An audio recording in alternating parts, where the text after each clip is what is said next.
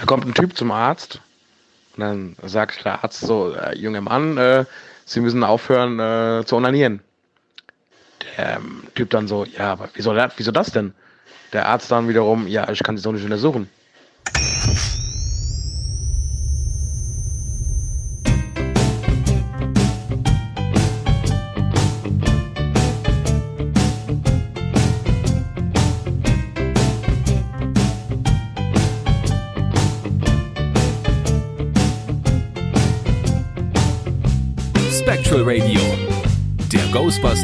Deutschland Podcast mit Danny und Timo.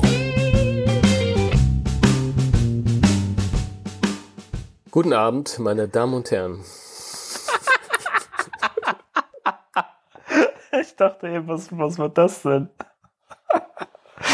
Und dieser Mann, den Sie da gerade lachen hören, vergnügt, das ist niemand Geringeres als der allseits beliebte Danny. Ja, das kann man so sagen, ja, genau. Total beliebt, hallo. Und der Mann, der mich hier so wunderbar angekündigt hat, das ist der Timo, den ich gerade vor mir sehe, aber ihr Ja. nicht. Das ist ein neues Gefühl, weil wir uns äh, zum ersten Mal hier verliebt ansehen. Über Webcam.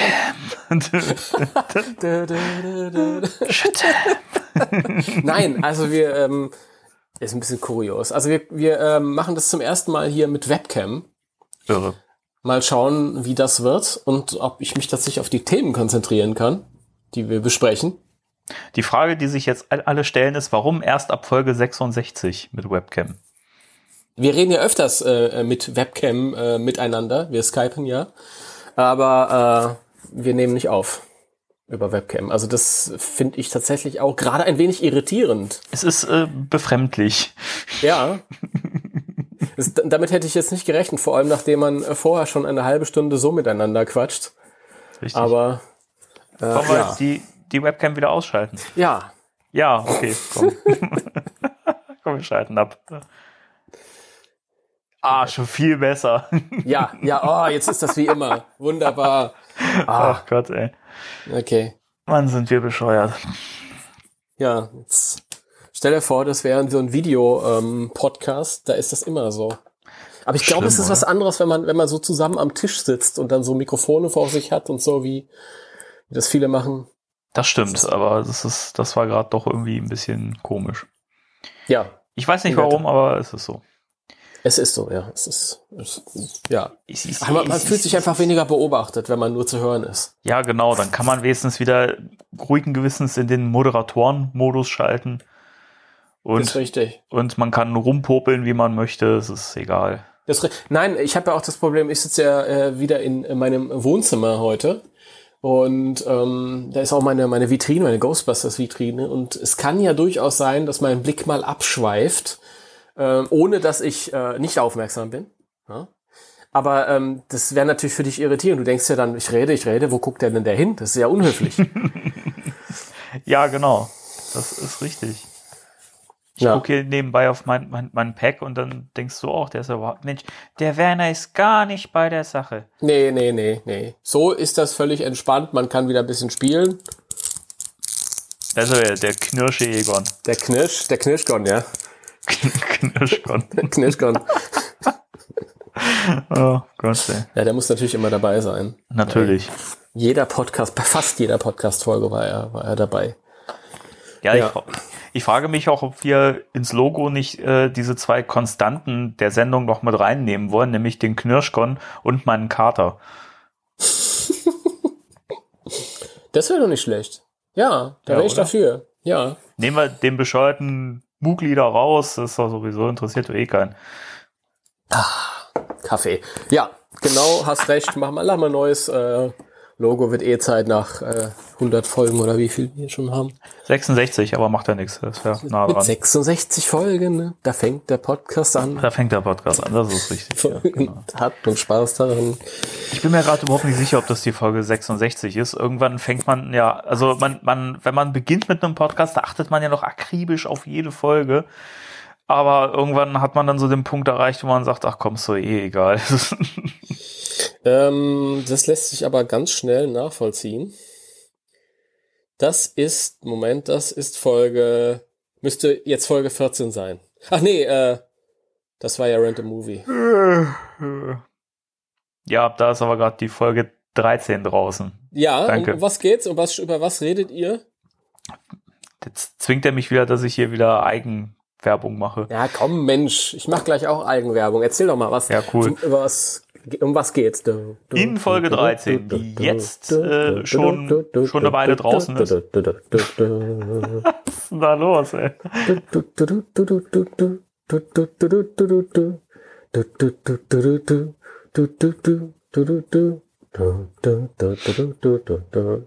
Ich dachte, das ist Hintergrundmusik, während du jetzt so. erzählst. Ach so, ja, habe ich natürlich nicht gerafft. Ja, jetzt mache ich nicht nochmal. Also Ja, dann lass es müsst ihr euch halt. dazu denken. Meine Güte, ey. Ah, Ob wir irgendwann mal einen Preis kriegen für den, für den äh, am besten geskripteten Podcast?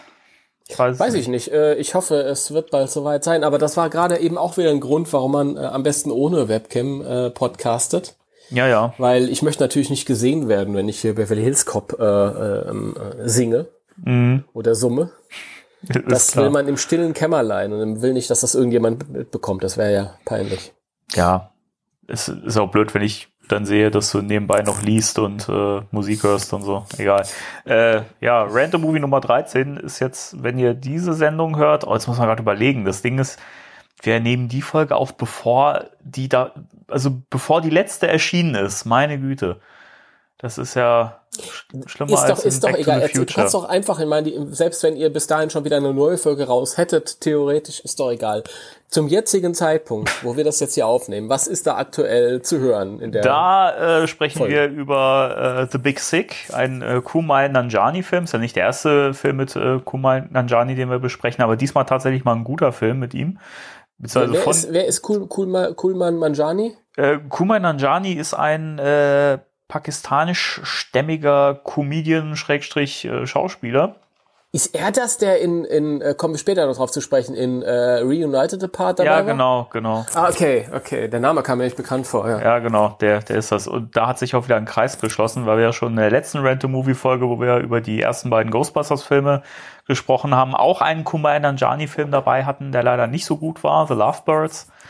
Ähm, und jetzt haben wir tatsächlich mal über einen sehr guten Film gesprochen. The Big Sick ähm, ist ja so ein bisschen die äh, Geschichte, wie Kumail Nanjiani seine inzwischen Ehefrau kennengelernt hat. Und das, da spielt auch viel Drama mit rein.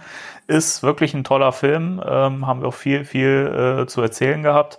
Und dann sprechen wir noch über die Beverly Hills Cop Trilogie, wie man deiner äh, musikalischen Untermalung ja schon entnehmen konnte. Wo sich ein bisschen der Kreis schließt, weil wir haben in der letzten Folge über meine Lieblingsfilmreihe gesprochen und diesmal sprechen wir über Svens Lieblingsfilmreihe und jedes Mal hatten wir einen Kumail Nanjiani-Film dabei. Mhm. Ja, das ist, ja. Beverly Hills Cop hat schon eher auf den dritten Teil geschafft. Äh, ging schneller als bei Ghostbusters. Ja, das stimmt.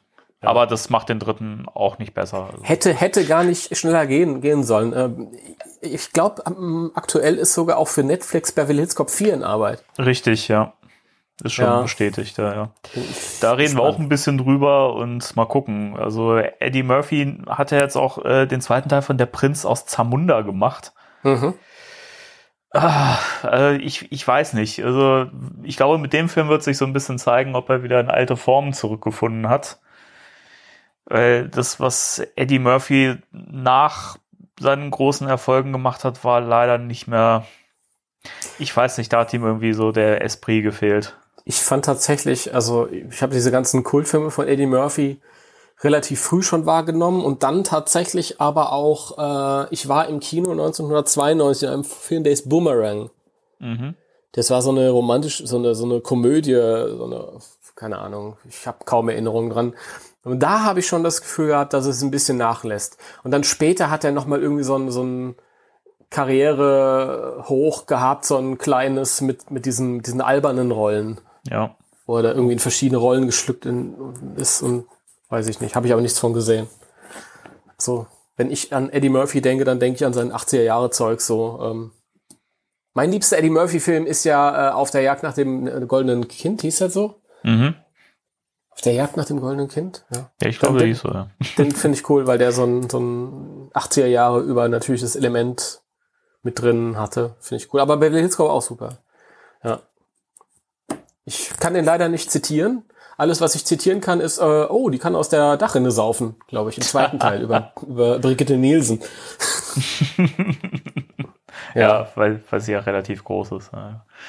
Ich fand, ich fand auch schön, äh, also wir, wir zitieren auch wahnsinnig viel im Podcast, ähm, aber meine Lieblingsstelle ist immer noch, äh, ich meine, es war am Schluss vom ersten Teil, äh, nachdem Eddie Murphy ja angeschossen wurde an der Schulter und er sitzt dann da und dann kommt der Vorgesetzte der Beverly Hills Polizei und fragt, was macht denn dieser Mann da?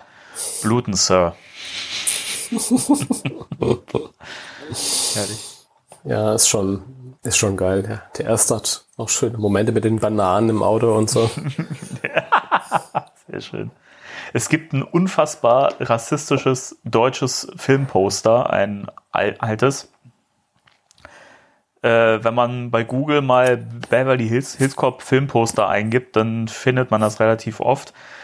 Ähm, ist eine Karikatur von Eddie Murphy mit grünem Gesicht, also so wie man halt Schwarze auch manchmal wirklich so abwertend gezeichnet hat und mit einer Banane im Mund. Beverly Hills Cop Filmposter. Es ist, also es ist wirklich eine Vollkatastrophe. Und äh, hm. da fragt man sich halt auch, wer das verbrochen hat. Also. Finde ich jetzt. Doch, ja, da. Oh, böse. Furchtbar, oh, oder? Böse. Ja. ja. Alter Schwede, was ist denn da vorgefallen? Ich habe keine Ahnung. Und ich dachte erst, das ist irgendwie, keine Ahnung, eine Parodie oder ein Scherz oder sowas. Aber das war anscheinend wirklich ein deutsches Filmposter eine Kriminalkomödie aus den USA. Es spielen Eddie Murphy, bla bla bla bla bla. Das liest sich so, als wäre das irgendwie aus den 40er Jahren. Ja, ne? Mhm. Ich löse den Fall auf jeden Fall. Das ist ja ganz furchtbar. Ja. Okay.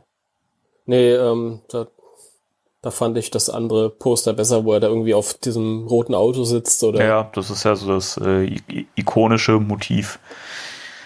Ja, Genau. Ja, Ganz aber recht. genug der Eigenwerbung von mir. Wollen wir in die News reingehen und ein bisschen Eigenwerbung für dich machen? Ja, Gut. ja, ja. Dann ab in die News. Spectral Radio News.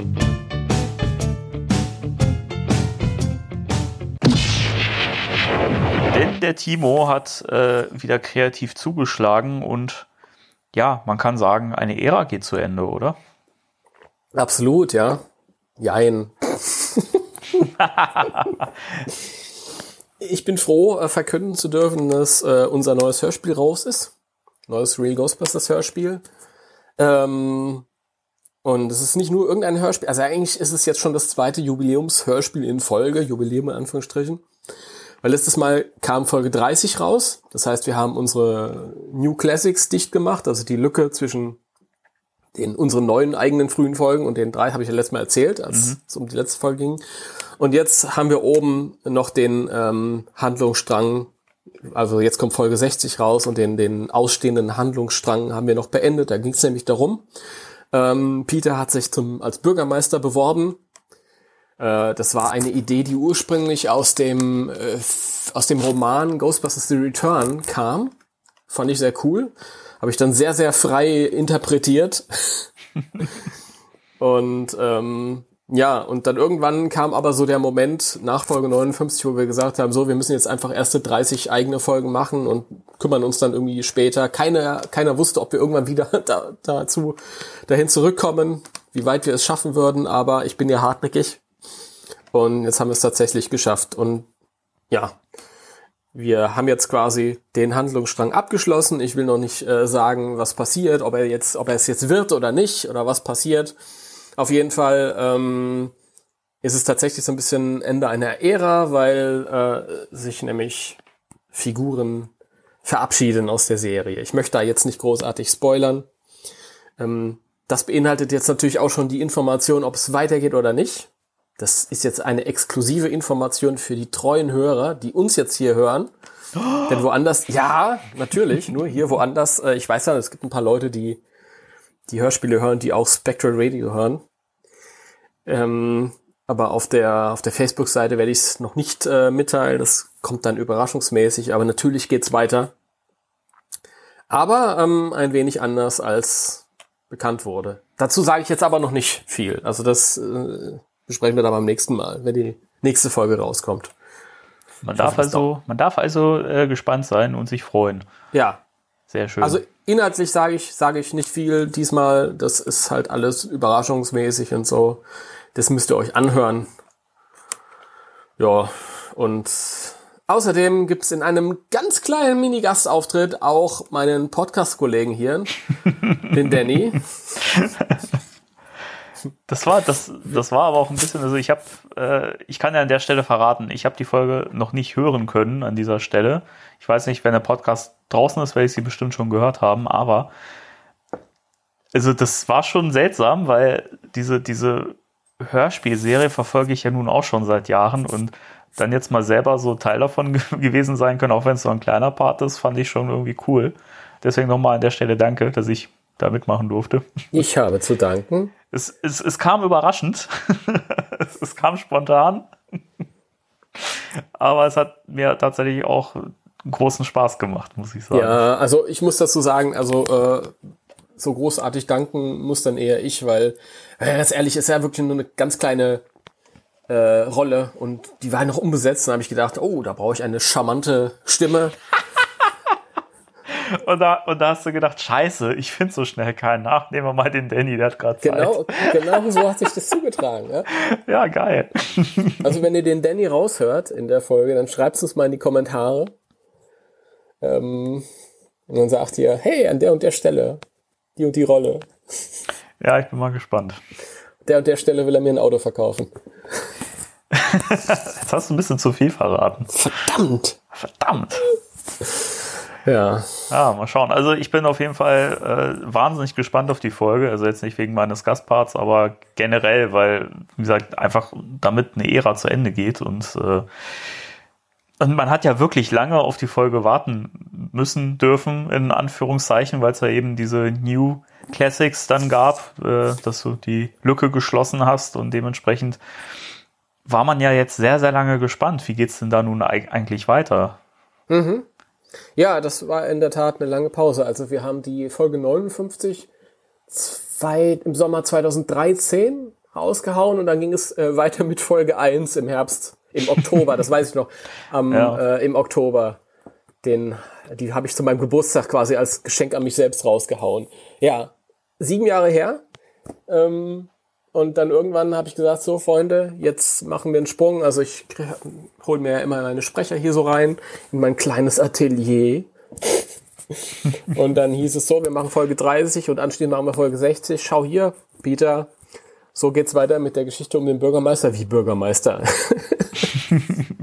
also, ja, das wussten die alle selbst nicht mehr. Schon lange her. Ja, das ist dann hat es auch wirklich nicht mehr so auf dem Schirm. Also ich werde auf jeden Fall vorher nochmal die, die vorherige Ep Episode hören, damit ich da wieder so ein bisschen den, den Anschluss kriege, zumindest. Das Ding ist ja, ich hatte mir so groß vor, vorgenommen, so während des Lockdowns, wo ich ja noch mehr Zeit hatte, so jetzt hörst du einfach mal komplett die Reihe durch und ich habe es einfach nicht geschafft. Ja, das ist natürlich da weiß der Danny, was er nach dem Podcast heute so zu tun hat. Den ganzen Tag hindurch Hör Hörspiele von Timo hören. Ja. ja. So ist es. Nee, also, also viel mehr wissen muss man da ja nicht. Da gibt's auch noch eine, so, so ein 30-sekündige ähm, so, so Rückblick auf das, was vorher passiert ist, aber viel mehr wissen musst du eigentlich nicht. Ähm, also eigentlich baut das alles ziemlich aufeinander auf. Wir hatten ab Folge 51 bis 55 haben wir diese ähm, die Geschichte des Videospiels damals ähm, neu interpretiert. Und da ging es darum, dass das äh, im Rathaus halt äh, der gesamte Stadtrat halt irgendwie sind als Gozer-Anbeter und so. Die stecken irgendwie alle unter einer Decke und das kam dann am Ende so ein bisschen raus und des, deswegen ähm, ist der Bürgermeister abgesetzt worden und kam der Vizebürgermeister, zwangsläufig dran. Das ist der Herr Mr. Clemens gewesen, der wunderschön interpretiert wurde von Werner Wilkening, eine tolle Stimme. Und ähm, ja, dann ging es darum, dass die Konkurrenz, halt die Konkurrenzparteien dann irgendwie gesagt haben, so, das ist jetzt unsere Chance, jetzt bei der nächsten Wahl brauchen wir irgendjemand, der richtig geht, der sich gut vermarkten lässt und so. Ist vielleicht auch so ein bisschen, ja, mit weniger äh, tollen Leuten ähnlich passiert in der letzten Zeit in der Realpolitik. Ja, keine Ahnung. Von daher. Aber viel mehr muss man da nicht wissen, da kommt man, kommt man auch so rein. Aber man sollte es trotzdem nochmal alles hören, du hast recht. Natürlich. natürlich. Alles nochmal hören. Deswegen klare Empfehlung an alle. Ähm, schreibt doch auch dem Timo mal, weil wenn man sich das wirklich noch schön physisch ins Regal stellen möchte, es gibt die ja auch auf CD, das sollte man ja auch mal, mal erwähnen. Äh, und allein diese, diese Cover-Artworks sind ja immer so toll, dass man die sich einfach auch wunderbar hinstellen kann und nebenbei angucken kann, wenn man die Folgen hört. Ja, ich bitte darum. Also meldet, meldet euch. Ihr könnt einfach über die ähm, Facebook-Seite euch melden. Das ist RGB, die Hörspielserie. Ist ein bisschen sperrig, aber so ist es nun mal. Könnt aber auch äh, eine PM schreiben über die Ghostbusters Deutschland äh, Facebook-Präsenz oder über die E-Mail auf der Ghostbusters Deutschland-Seite. Also wie auch immer. Es landet auf jeden Fall an der richtigen Adresse. Aber ihr könnt euch auch mal melden und, und euch einfach, äh, und euch einfach. und einfach mal mitteilen, wie euch äh, Folgen gefallen. Also da freuen wir uns auch, nicht nur ich, sondern auch die anderen, die da quasi Teil, das ist ja ein großes Team. Wir freuen uns da alle drüber. Es ist leider immer so, wenn es was zu meckern gibt, dann ähm, ja, wird eher gemeckert, aber wenn die Leute zufrieden sind, dann hört man meistens nichts. Ja, vielleicht irgendwie mal ab und zu, alle paar Jahre kommt da mal was, ja, ich höre das total gern und macht mir Spaß und so, aber es ist natürlich schön, man, das bin nicht nur ich, sondern wie gesagt, viele andere, die sich viel Arbeit machen, viel Mühe machen und Herzblut da reinstecken und da freut man sich dann immer, wenn man dann auch mal gelobt wird zwischendrin. Ja, also, klar. Ja. Es ist immer diese, diese Mentalität, äh, wenn irgendwas umsonst ist, dann kann es ja nichts taugen. Und ich glaube, das, das finde ich ganz schade. Auch bei ganz vielen anderen Sachen, die ich so beobachte. Also ja. Da muss man dann irgendwie nichts zu sagen oder so. Das ist, das ist schade. Also wir haben durchaus unsere Leute, die sich immer melden und die sagen, hey, das finden wir cool, aber ich merke halt, ähm, früher, als wir noch nicht so gut waren, da gab es lustigerweise mehr Feedback, weil es mehr auszusetzen gab. Ja, ist so schade, dass oft dann die negative Kritik nur geäußert wird und die positive Kritik für sich behalten wird, wenn man dann mal so still für sich genießt. Aber es ist ja wirklich auch immer mal schön, wenn man einfach auch mal bestätigt wird in dem, was man tut. Und das möchte ja eigentlich auch jeder Mensch irgendwie mal so bestätigt werden. Ja. Ist ja einfach. Ganz, ganz richtig. Menschlich. Ganz richtig. Mehr habe ich dazu nicht zu sagen. Wir können zum nächsten Punkt übergehen. Ich habe aber noch eine Szene mitgebracht.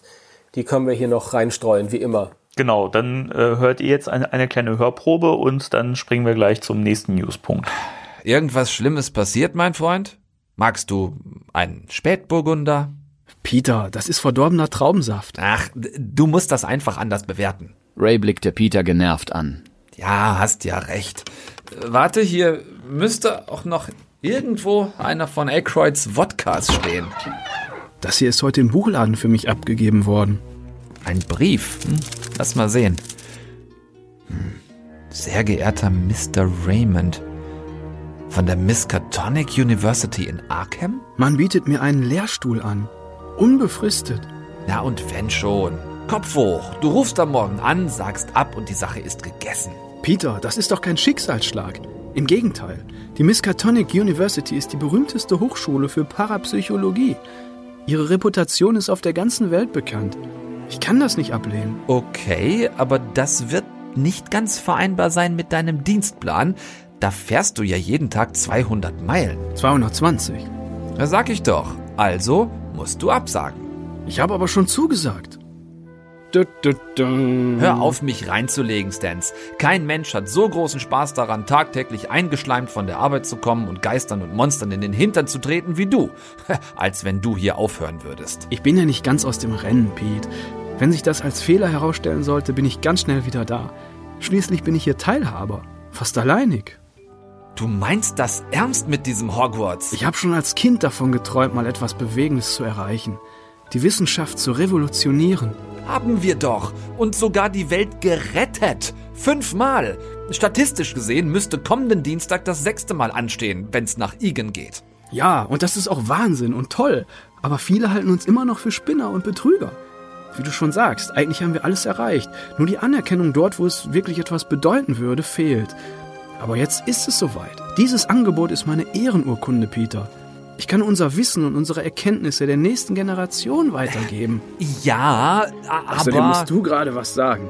Schließlich wirst du nächste Woche zum Bürgermeister gewählt. Peter war für einen Moment sprachlos. Dann fiel sein Blick auf den Billigwein. Ach, verdammt, da war ja noch was. Ähm, ich muss runter. Wir reden später und du bleib oben. Sei so gut. Als ob ich mir das ansehen wollte. Ha. Ach, Timo, was für ein schöner Schnipsel mal wieder. ich weiß gar nicht, was es da immer zu lachen gibt. Ja, das ist unglaublich. Der. Danny, der ist, der ist wie eine, ähm, wie eine, äh, ähm, Ja, ja, ja, weiß ich nicht. sag nichts Falsches so. Das gut Vortäuschen. Fliegst ja gleich raus. Äh, ja, ähm, wir kommen zu dem nächsten Newspunkt.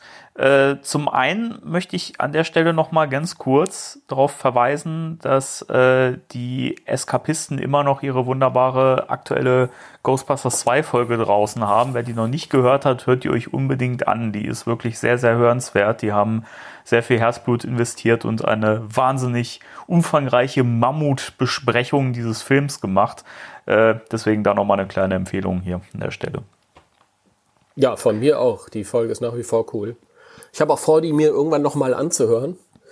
Ich bin, steht jetzt ein bisschen hinten an, weil noch ganz viele andere Sachen zu hören sind, aber äh, die ist auf jeden Fall noch mal hörenswert irgendwann. Ist sie, Sehr ja, cool. auf jeden Fall. Also nochmal liebe Grüße an der Stelle auch an die Eskapisten. War eine sehr schöne Folge. Ähm, ja, dann kommen wir zu einem, ja, eigentlich schon einen kleinen Spoiler zu Ghostbusters Legacy.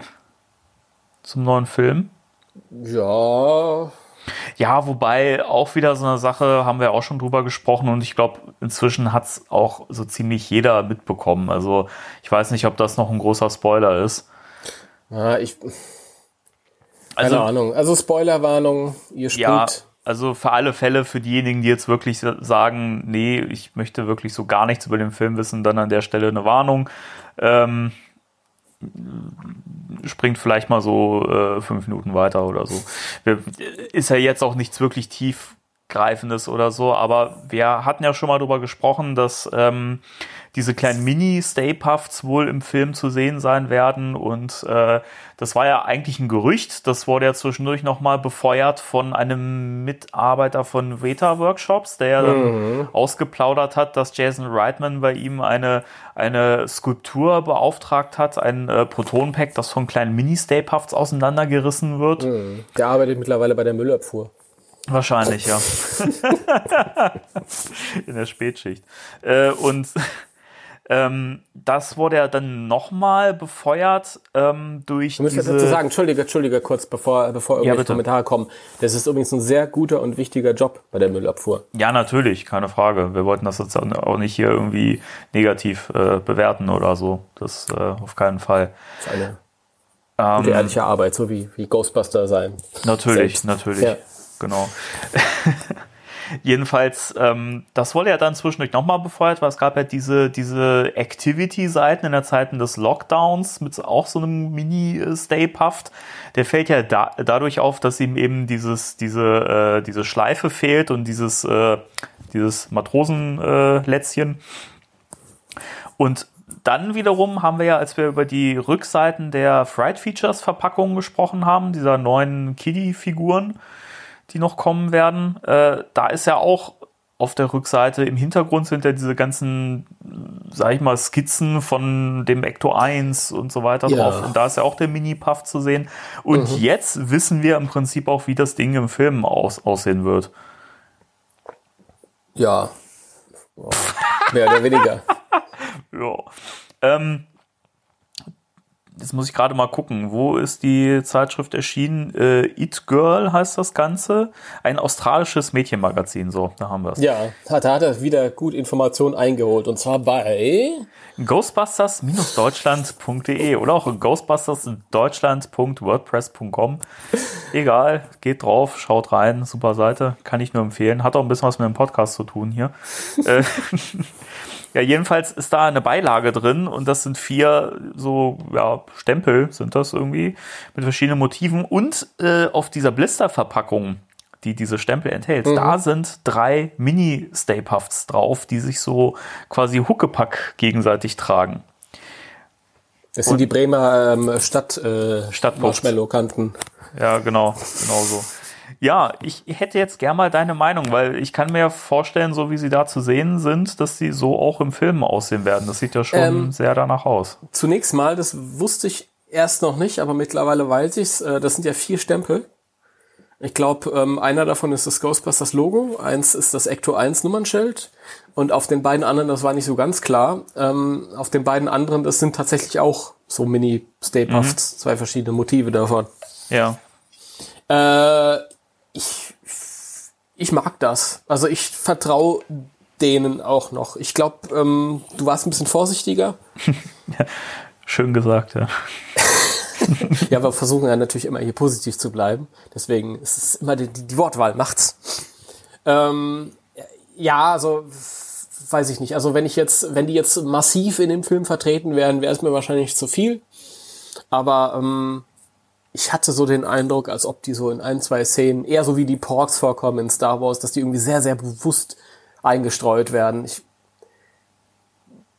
kann sein, dass das irgendwie mal ein Vögelchen gezwitschert hat, dass die in einer Szene relativ äh, prominent sind. Aber ich glaube, viel, viel mehr ist es nicht. Ja, also ich weiß nicht. Ich finde es, also das Design, wenn das, also das sieht ja schon so aus, als wenn das so, als wenn die so im Film halt auch aussehen. Das ist jetzt nicht gezeichnet oder so, sondern das sieht ja wirklich aus wie so ein Promo-Shot zum Film, kann man Mhm. auch fast sagen. Ähm, ah, schwierig. Also ich fand das schon, als ich beim ersten Mal davon gehört habe, war ich skeptisch, weil ich dachte, okay, das ist jetzt so das erste Element, so was ich vom Film mitkriege, wo ich sagen muss, braucht es für mich so gar nicht, weil das auch immer inzwischen in vielen Filmen so inflationär eingesetzt wird, dass du da immer irgendwelche putzigen, knuffigen kleinen Wesen hast, die halt lustig sind, damit die Kiddies das halt auch gucken und sich irgendwie Kinderprodukte verkaufen und so. Ja, Ja. klar, es ist, ist ja nicht dumm, weil äh, ne, man, man verkauft und ähm, finanziert das Ganze dann ja auch dam- damit und so, aber ich weiß nicht. Also das muss schon wirklich ganz dezent und dosiert eingesetzt sein, damit das irgendwie cool ist und nicht nervig wirkt. Und ja, da muss ich auch sagen, ja, Jason Reitman ist jetzt ein Regisseur, dem ich das eigentlich nicht zutraue, dass er das jetzt irgendwie die ganze Zeit als Gag einbaut im Film. Ich fänd's halt total bescheuert, wenn das die ganze Zeit ein Running Gag im Film ist und die ständig im Hintergrund rumhampeln, irgendwelches dummes Zeug machen, so Minion-mäßig. Das, das würde ich nicht sehen wollen. Und das wäre, glaube ich, für mich auch ein, ein großer Downer für den Film.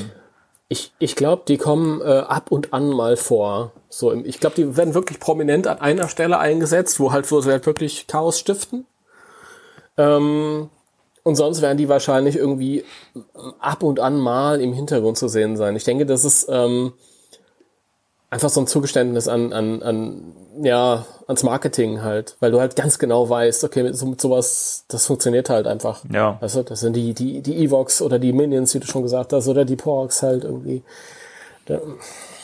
Ja, das ist vielleicht, wo du sagst, okay, da muss der Film halt auch verkaufen und man weiß halt einfach sowas, das geht. Ja, wir waren auch damals, das, als wir auf der Spielwarenmesse in Nürnberg waren, da haben sie uns auch Bilder davon gezeigt. Das hatte ich ja in dem anderen Podcast schon gesagt.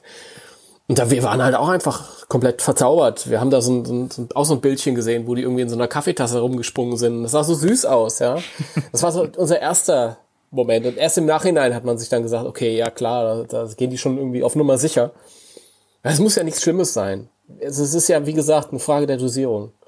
Ja, ich glaube jetzt nicht, dass ähm, die jetzt so prominent da zu sehen sind wie die Gremlins in Gremlins, weil der Film heißt halt nicht äh, Minions oder, oder Stay Puft Minions oder so.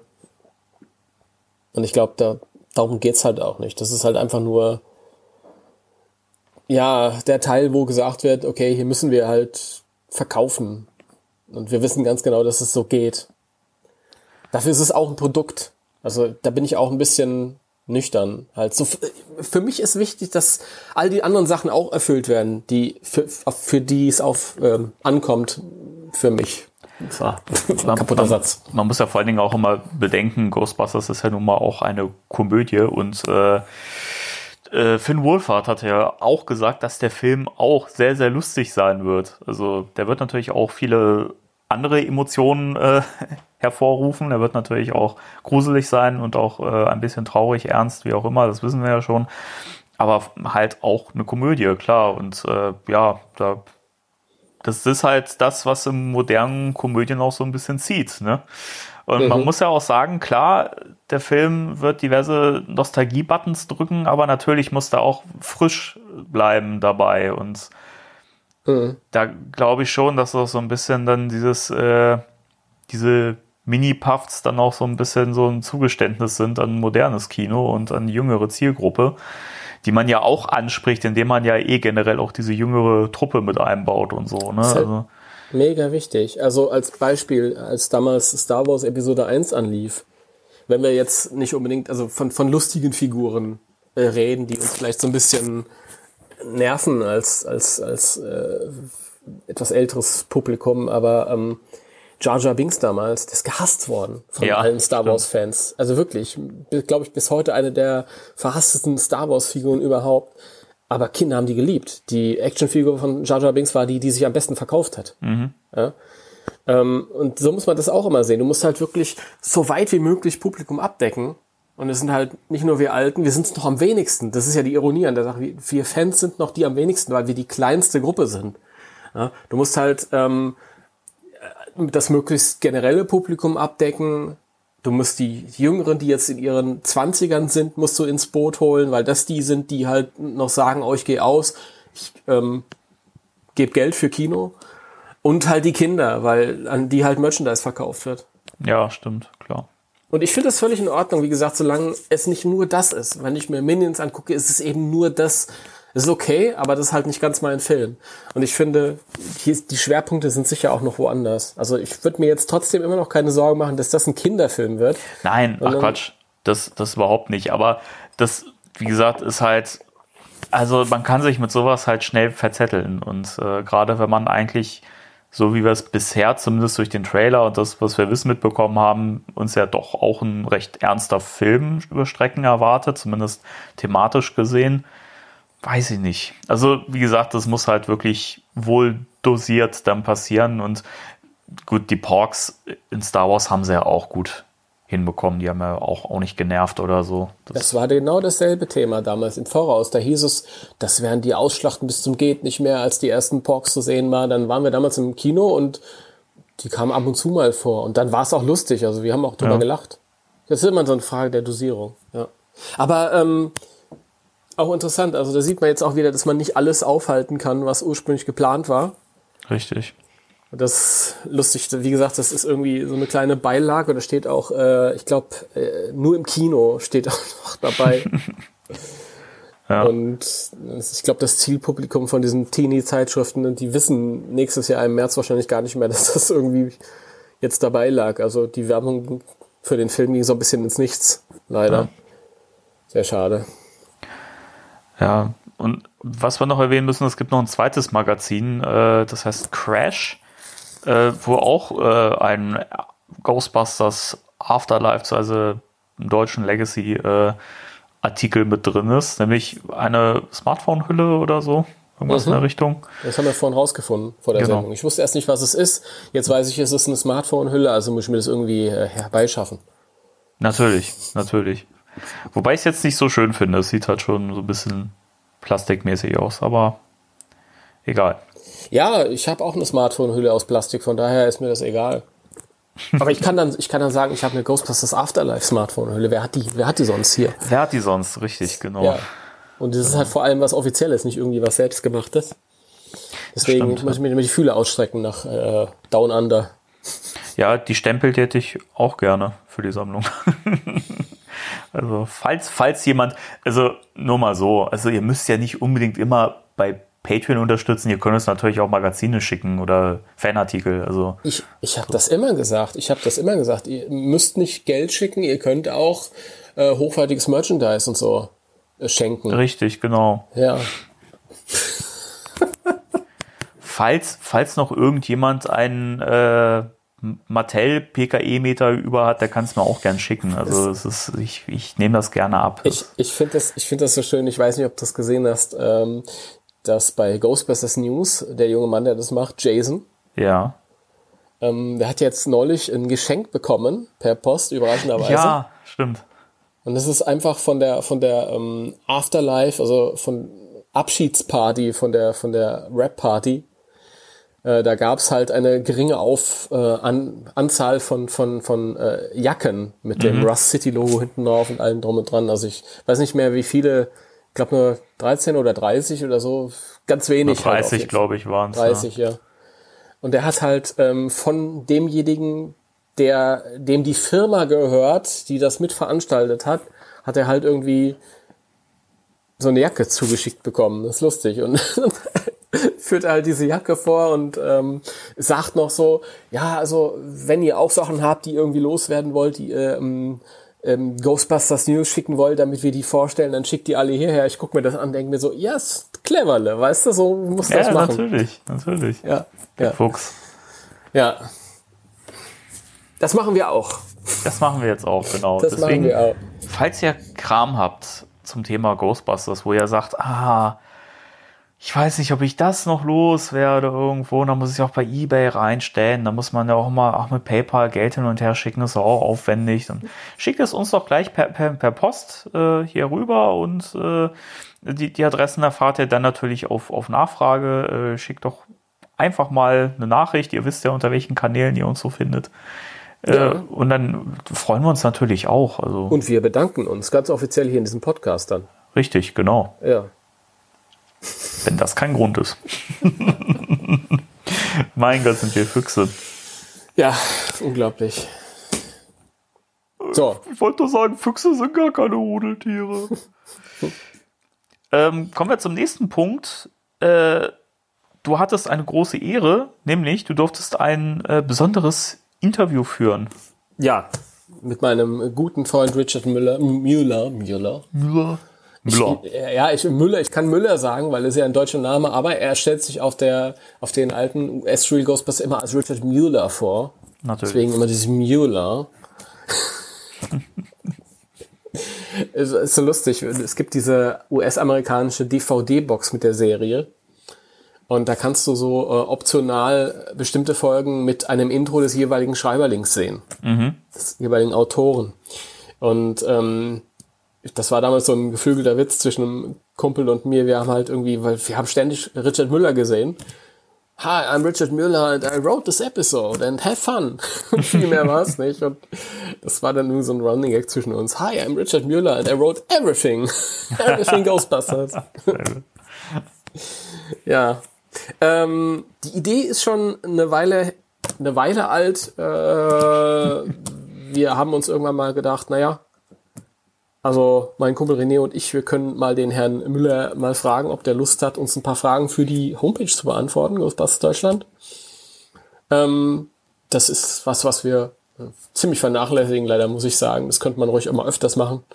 Und äh, die Fragen sind auch relativ schnell zus- zusammengestellt gewesen. Ich glaube vor anderthalb Jahren, zwei Jahren schon und so. Und dann ist es irgendwie nie zustande gekommen. Man hat es immer so ein bisschen aufgeschoben. Und jetzt ist es ja so, dass ähm, der Filmroman zum ersten Teil, den er geschrieben hat, ist ja neu aufgelegt worden. Zusammen in einem Buch mit dem Roman zum zweiten Teil von Ed Neha oder Naha, keine Ahnung. Ed Neher. Ne Neha ist vielleicht auch ein Deutscher, heißt vielleicht Eduard Naha. Weißt du Das nicht. kann sein, naja. Der Ede. Und da haben wir uns gesagt, so jetzt ist, wenn nicht jetzt, äh, jetzt ist der Zeitpunkt gekommen, da können wir dem, dem Richard Müller mal ein paar Fragen stellen. Und ich habe ihn dann angeschrieben und der dann auch sofort, ja, auf jeden Fall und her damit und bla bla bla. Und das hat dann, glaube ich, irgendwie, da hat sich dann drei Tage Zeit genommen, um auf acht Fragen zu antworten und noch ein paar persönliche. Und schwuppdiwupp war das zusammen und ich habe es jetzt vor ein paar Tagen veröffentlichen dürfen. Zusammen mit einer kleinen Rezeption zu dem Buch, das übrigens auch sehr, sehr cool ist. Ähm, ich würde sagen, wir sprechen irgendwann nochmal drüber. Wenn ich es dann auch endlich mal gelesen habe, genau. ja, also ich habe ja, das sind die ersten beiden Kapitel, die habe ich, die habe ich schon schon gelesen. Äh, aber ja, genau, da machen wir dann auch mal eine Folge mit äh, unserer kleinen Abteilung Racer Cold Books dann drüber. Genau. Also was ich sagen kann, ich ähm, ich bin, will ganz ehrlich sein, also es war jetzt auch nicht so der Moment, wo ich irgendwie äh, total heiß drauf war. Es sind ja immer so Phasen irgendwie, wo man sagt, so jetzt könnte ich das mal lesen und jetzt könnte ich das mal lesen. Und manchmal ist es einem so aufgedrückt, wenn man sagt, so jetzt muss ich das machen, weil ich muss drüber schreiben, ist gerade erschienen, das Interview ist fertig und so. Also habe ich zumindest den ersten Teil gelesen. Ich bin auch über den ähm, zweiten Roman so ein bisschen geflogen von Ed Neha. Der hat sich aber, da bin ich ähm, habe ich so ein bisschen kreuz und quer gelesen. Das ist so ziemlich genau das, was wir auch im Deutschen bekommen haben. Da hat Jason Dark wohl mehr oder weniger eins zu eins abgeschrieben und irgendwann noch seinen John Sinclair untergebracht. Also das ist wirklich genau dasselbe. Ja. Und der erste Teil aber von Richard Müller ist äh, sehr, sehr cool. Den, den hat mir sehr gut gefallen, weil er eben einfach ähm, den Figuren auch noch zusätzlich Hintergrund verpasst hat und so und ähm, so ein bisschen Geschichten irgendwie, dass Ray irgendwie sich mit seiner Familie überschlagen hat, weil er irgendwie zu einer Familienfeier mal Peter mitgebracht hat und der dann halt irgendwie Peter war. und so Informationen halt. Ja, ich halte mich jetzt zurück, weil, wie gesagt, irgendwann kommt der Moment, da reden wir dann nochmal ausführlicher drüber. Aber sehr schönes Buch, kann ich nur empfehlen. Im Voraus schon mal. Und äh, auch ähm, das Interview fand ich sehr cool mit ihm, mit Herrn Müller. Mit meinem Ja. Freund Richard, wie seine letzte Aussage bei einer persönlichen Nachricht war. Da bin ich jetzt auch stolz, ja. Ich bin jetzt persönlich mit, mit Richard befreundet. Ihr seid jetzt so miteinander. Wir sind jetzt so miteinander. Kann man nicht sehen, aber Macht richtig nix. dick Macht miteinander. Aber es ist wirklich sehr, sehr lesenswert. Also äh, ich werde den ganzen Kram auch nochmal äh, in der Ep- Episodenbeschreibung verlinken, damit ihr da nicht lange rumsuchen müsst. Ja, Und äh, lest euch das unbedingt durch. Ist äh, wirklich sehr, sehr schön und sehr, sehr äh, in interessant, was er so zu sagen hat. Und wenn ihr jetzt äh, euch diesen Podcast anhört und sagt, gut und schön, aber ich verstehe kein Wort Deutsch, auch kein Problem. Äh, es gibt auch einen Link zur englischen Original, zum englischen Originalgespräch. Ja, ein wichtiger Sicherheitstipp. Danke, Ja. Ivan. Ja. Ähm, gut. Wollen wir zum nächsten Punkt kommen? Ja, Das ist ja jetzt so ein bisschen der, der, äh, ja, nicht der große Fisch, aber, äh, sag ich mal so, der, der Höhepunkt gewesen jetzt in der letzten Zeit. Denn die äh, Reunited Apart Folge mit dem Ghostbusters Cast ist ja jetzt erschienen. ja. Ja. Nein, ich, ich nehme das äh, erfreut zur Kenntnis, weil ich habe jetzt gar nicht mehr daran gedacht. Siehst du? Wenn es nach mir gegangen wäre, dann hätten wir in der nächsten Sendung drüber gesprochen. Sehr gut, so. dass wir den Danny haben hier. Ach so, ja gut. Der St- Struktur und äh, Sorgfalt hier in den Podcast bringt. Ah, jetzt aber auch zu schleim. Äh, also, Reunited Apart, das äh, YouTube-Format von Josh Getz, das war jetzt die fünfte Folge. Es gab schon äh, eine Folge mit den Goonies, äh, es gab eine Back to the Future-Folge und äh, der Herr der Ringe, glaube ich, gab es auch, ne? Ganz recht, ja. Genau. Auch eine sehr geile Folge. die ich noch nicht gesehen habe. Die ist auch ein bisschen länger, die ging, glaube ich, eine Stunde oder so, wenn ich das richtig gesehen habe. Und äh, die Folge mit dem Ghostbusters Cast, die ging für mich persönlich leider nur eine halbe Stunde. Für mich war es ein bisschen wenig, aber trotzdem unterhaltsam. Ähm, Jason ist ja direkt der Erste in der, der, der Runde, der direkt ein bisschen was sagen darf, aber ansonsten hat er auch nicht so Dark, viel ja. zu sagen. Der hat ja den Filmroman geschrieben Deutsch. Jason Dark, genau, ja. Nein, ich meine, nein, ich meine natürlich den, den, den jungen Herrn Reitman. Achso. Äh, da gab es ja auch direkt ein Missverständnis. Ja, ja, er dachte, er sollte über seine Filme reden, über die anderen, Juno und äh, so, aber dann wollte der Joe Skett doch nur wieder über Ghostbusters. Furchtbar, so ein Fluch, ey. Das, Kannst nicht so kreativ sein. Die Leute wollen immer nur das eine. das war jetzt gar nicht das, was ich meinte. Es war ja eher eine Aussage von ihm, die jetzt äh, in den Medien Ach, das, ja. sehr, sehr falsch aufgefasst wurde. Ja.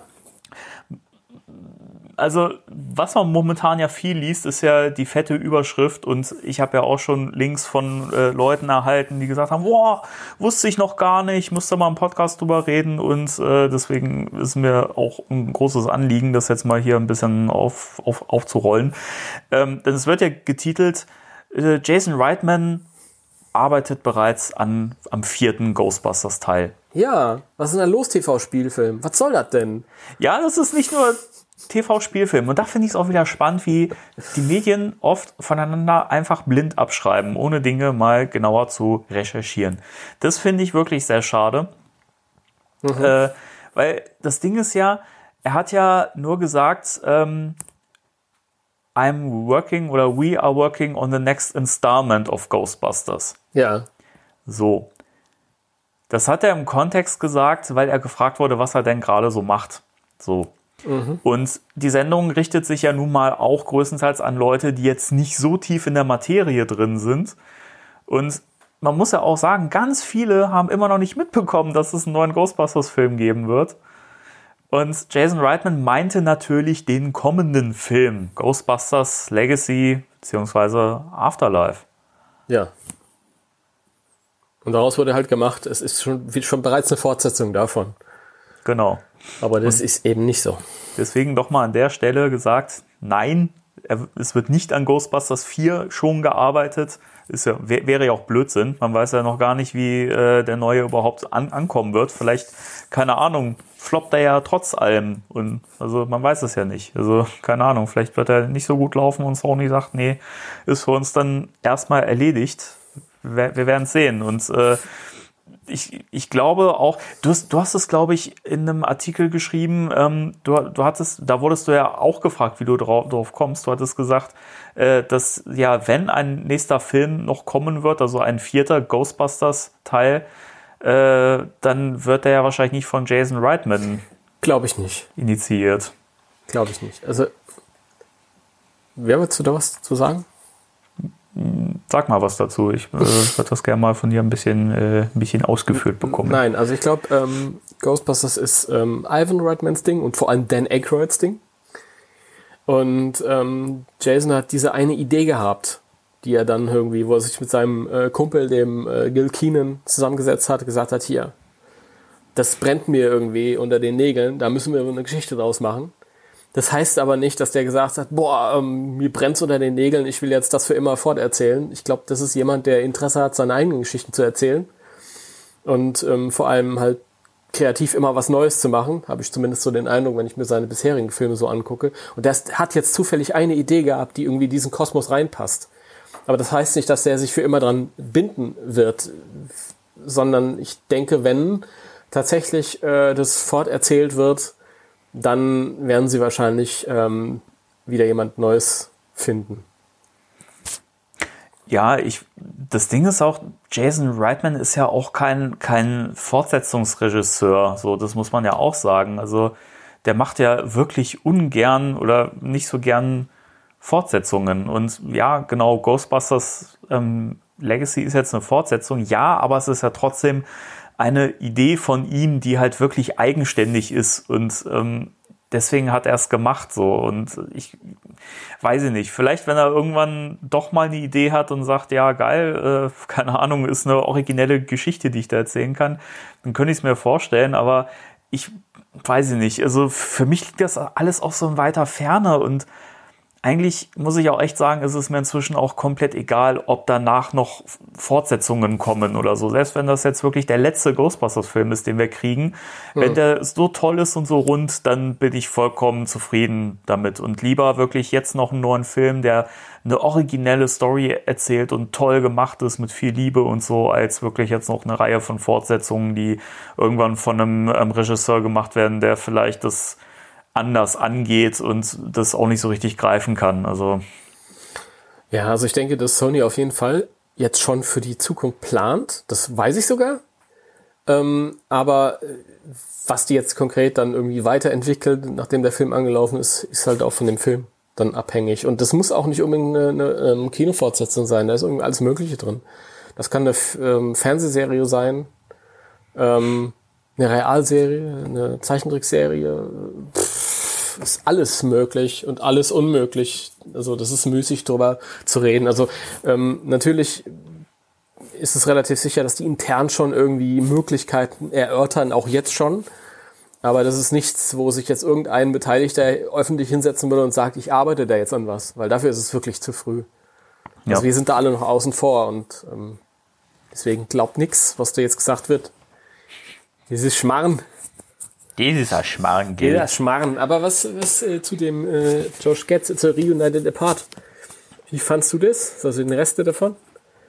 Ja, wie gesagt, mir war es mir war's ein bisschen, bisschen zu kurz. Ich hätte, das hätte eigentlich Stoff für, für ein größeres Gespräch gegeben. Also ich fand schade, dass es dann nicht eine Stunde ging. Ähm, man merkt halt auch, dass es eigentlich ein längeres Gespräch war und das einfach so, so komplett zusammengeschnitten, gerafft wurde, auf diese halbe Stunde gequetscht.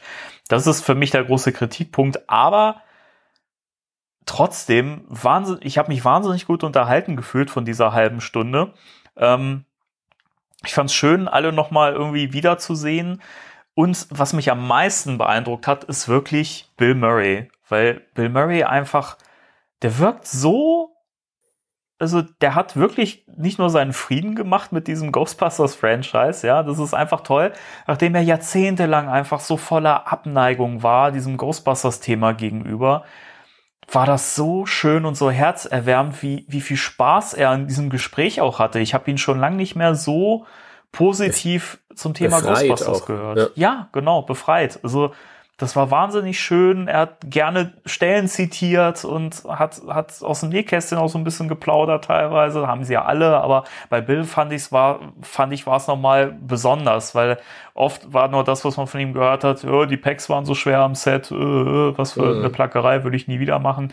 Ja, gut, aber weiß ich nicht, das war, das war schön, wirklich. Also man hat auch gemerkt irgendwie, das, er hat auch immer wieder, was ich so beeindruckend fand, immer wieder so zu allen so in die Runde gesagt, ja, erinnert ihr euch noch dran und so. Ich fand das schön, dass er so auch alle damit so angesprochen hat. Also, Mhm. Er hat sich dann irgendwann an einem bestimmten Punkt hat er sich dann die Bälle zugeworfen mit dem ähm, Pack, William Atherton. Ja, fand ich auch Das war schön. irgendwie lustig, wie er den nachgemacht hat und so.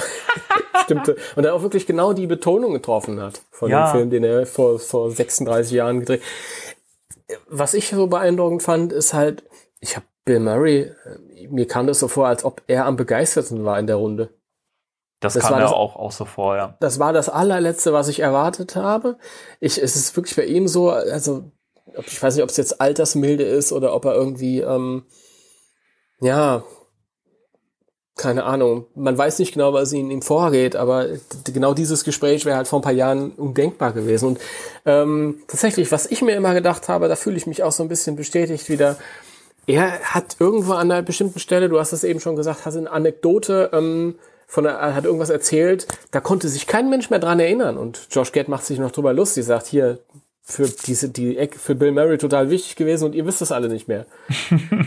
und ähm, dann kam noch der Kunal irgendwas, ich weiß Kumai nicht? Nanjani.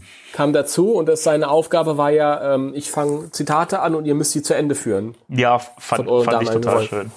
Und das, das fand ich auch beeindruckend, dass Bill Murray der Einzige war, der das alles hingekriegt hat. Die anderen waren mal nah dran und dann hat aber was nicht so ganz gestimmt und so. Und, Ja. und Murray war der Einzige, der, der Bescheid wusste. Und ähm, das bestätigt mich so ein bisschen wieder in, in dem Denken, also dem, mit dem Eindruck, den ich all die Jahre hatte, dass er ähm, zu dem dritten Teil nicht gesagt hat, nö, das will ich nicht, weil ich das scheiße finde und weil ich mich jetzt, weil ich damit komplett abgeschlossen habe, sondern eher, ähm, das ist irgendwie was, was wir damals total gut hinbekommen haben. Und ich weiß das auch total zu schätzen und bin glücklich drüber und ich will das nicht kaputt machen mit irgendwas, was nicht so gut ist. Genau. Ja, weil äh, sonst könnte könnte jemand, der äh, zig Kultfilme gemacht hat seitdem, könnte nicht irgendwie von den Dreharbeiten von vor 37 Jahren äh, das noch alles auswendig und sogar Parts von anderen Rollen, von dem Pack und so. Ja, das fand ich auch so What, beeindruckend. what wirklich. is the magic word? Ähm, ja, und das beruhigt mich auch wieder, ähm, wenn ich weiß, dass Mary äh, das Drehbuch zu Afterlife gelesen hat und gesagt hat, ja, cool, mache ich. Ja, ja, total. Also, wie gesagt, er hätte es nicht gemacht, wenn er keinen Bock dazu gehabt hätte, weil er ist inzwischen in der Position, er sucht sich seine, seine Rollen sehr wohl aus und der braucht einfach auch nicht mehr darauf zu achten, dass er jetzt irgendwie einen großen, großen Blockbuster macht, weil er wieder Geld braucht oder so. Ich meine, da müssen wir uns echt nichts vormachen. Und insofern muss das einfach gut sein, was, was Jason da mit äh, Gil Keenan zusammengeschrieben hat. Und wie gesagt, ich fand das einfach total toll. Und da merkt man ja aber auch, dass diese, dass diese Abneigung so ein bisschen, ich finde ja schon, dass es auch eher, dass er irgendwann wirklich auch gefrustet von diesem Ghostbusters Thema war, das rührte wirklich daher, weil keiner eine richtig gute Idee gehabt hat, wie man diese Reihe fortsetzt und Bill das einfach zu blöd war, einfach nur eine Fortsetzung zu machen, damit man eine Fortsetzung macht, sondern das musste halt ein gutes Projekt sein. Der, und das ja. macht, das macht dann wieder so viel Lust auf den neuen Film, weißt du? Das ist Der, Wahnsinn. der Unterschied ist halt, früher sind es immer Leute gewesen, die beauftragt wurden, etwas zu schreiben. Und das sind dann natürlich auch Leute, die alle sagen, ja, ich bin damit groß geworden und das ist für mich Kultfilm, bla bla bla.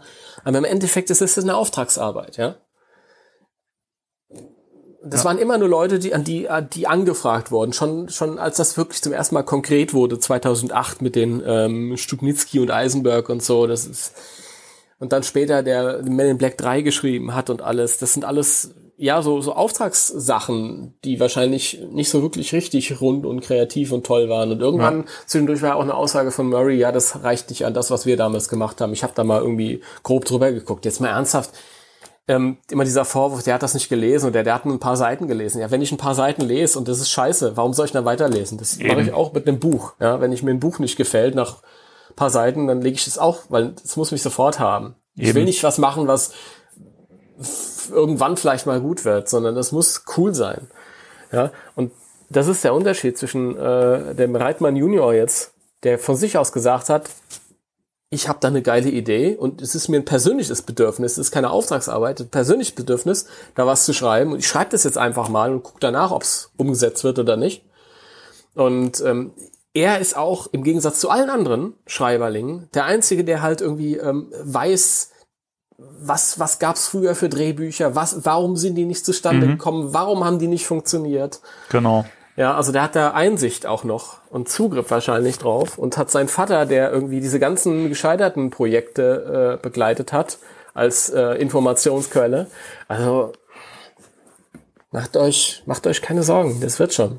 Ja, ich denke auch. Also das, ich, ich glaube, es wäre keiner, wirklich keiner besser geeignet gewesen als Jason. Selbst wenn Ivan Reitman das jetzt gemacht hätte, ich habe das Gefühl, bei Ivan ist auch so ein bisschen, also bei allem Respekt diesem Mann gegenüber, aber uns, also und seinem Lebenswerk, aber er hat auch nicht mehr so wirklich gute Ideen gehabt in den letzten Jahren und ich weiß nicht, ob der das nochmal dieses Feuer hätte einfangen können. Ich glaube wirklich, dass es notwendig war, dass da auch jemand, jemand rangeht, der zum einen, sag ich mal, einen erfrischenden Blick darauf hat, einfach so ein bisschen zwar hm. also der zwar auch in der Materie tief drin steckt, aber trotzdem auch so ein bisschen so einen Blick von außen drauf mhm. hat. Und das ist ja nun mal Jason.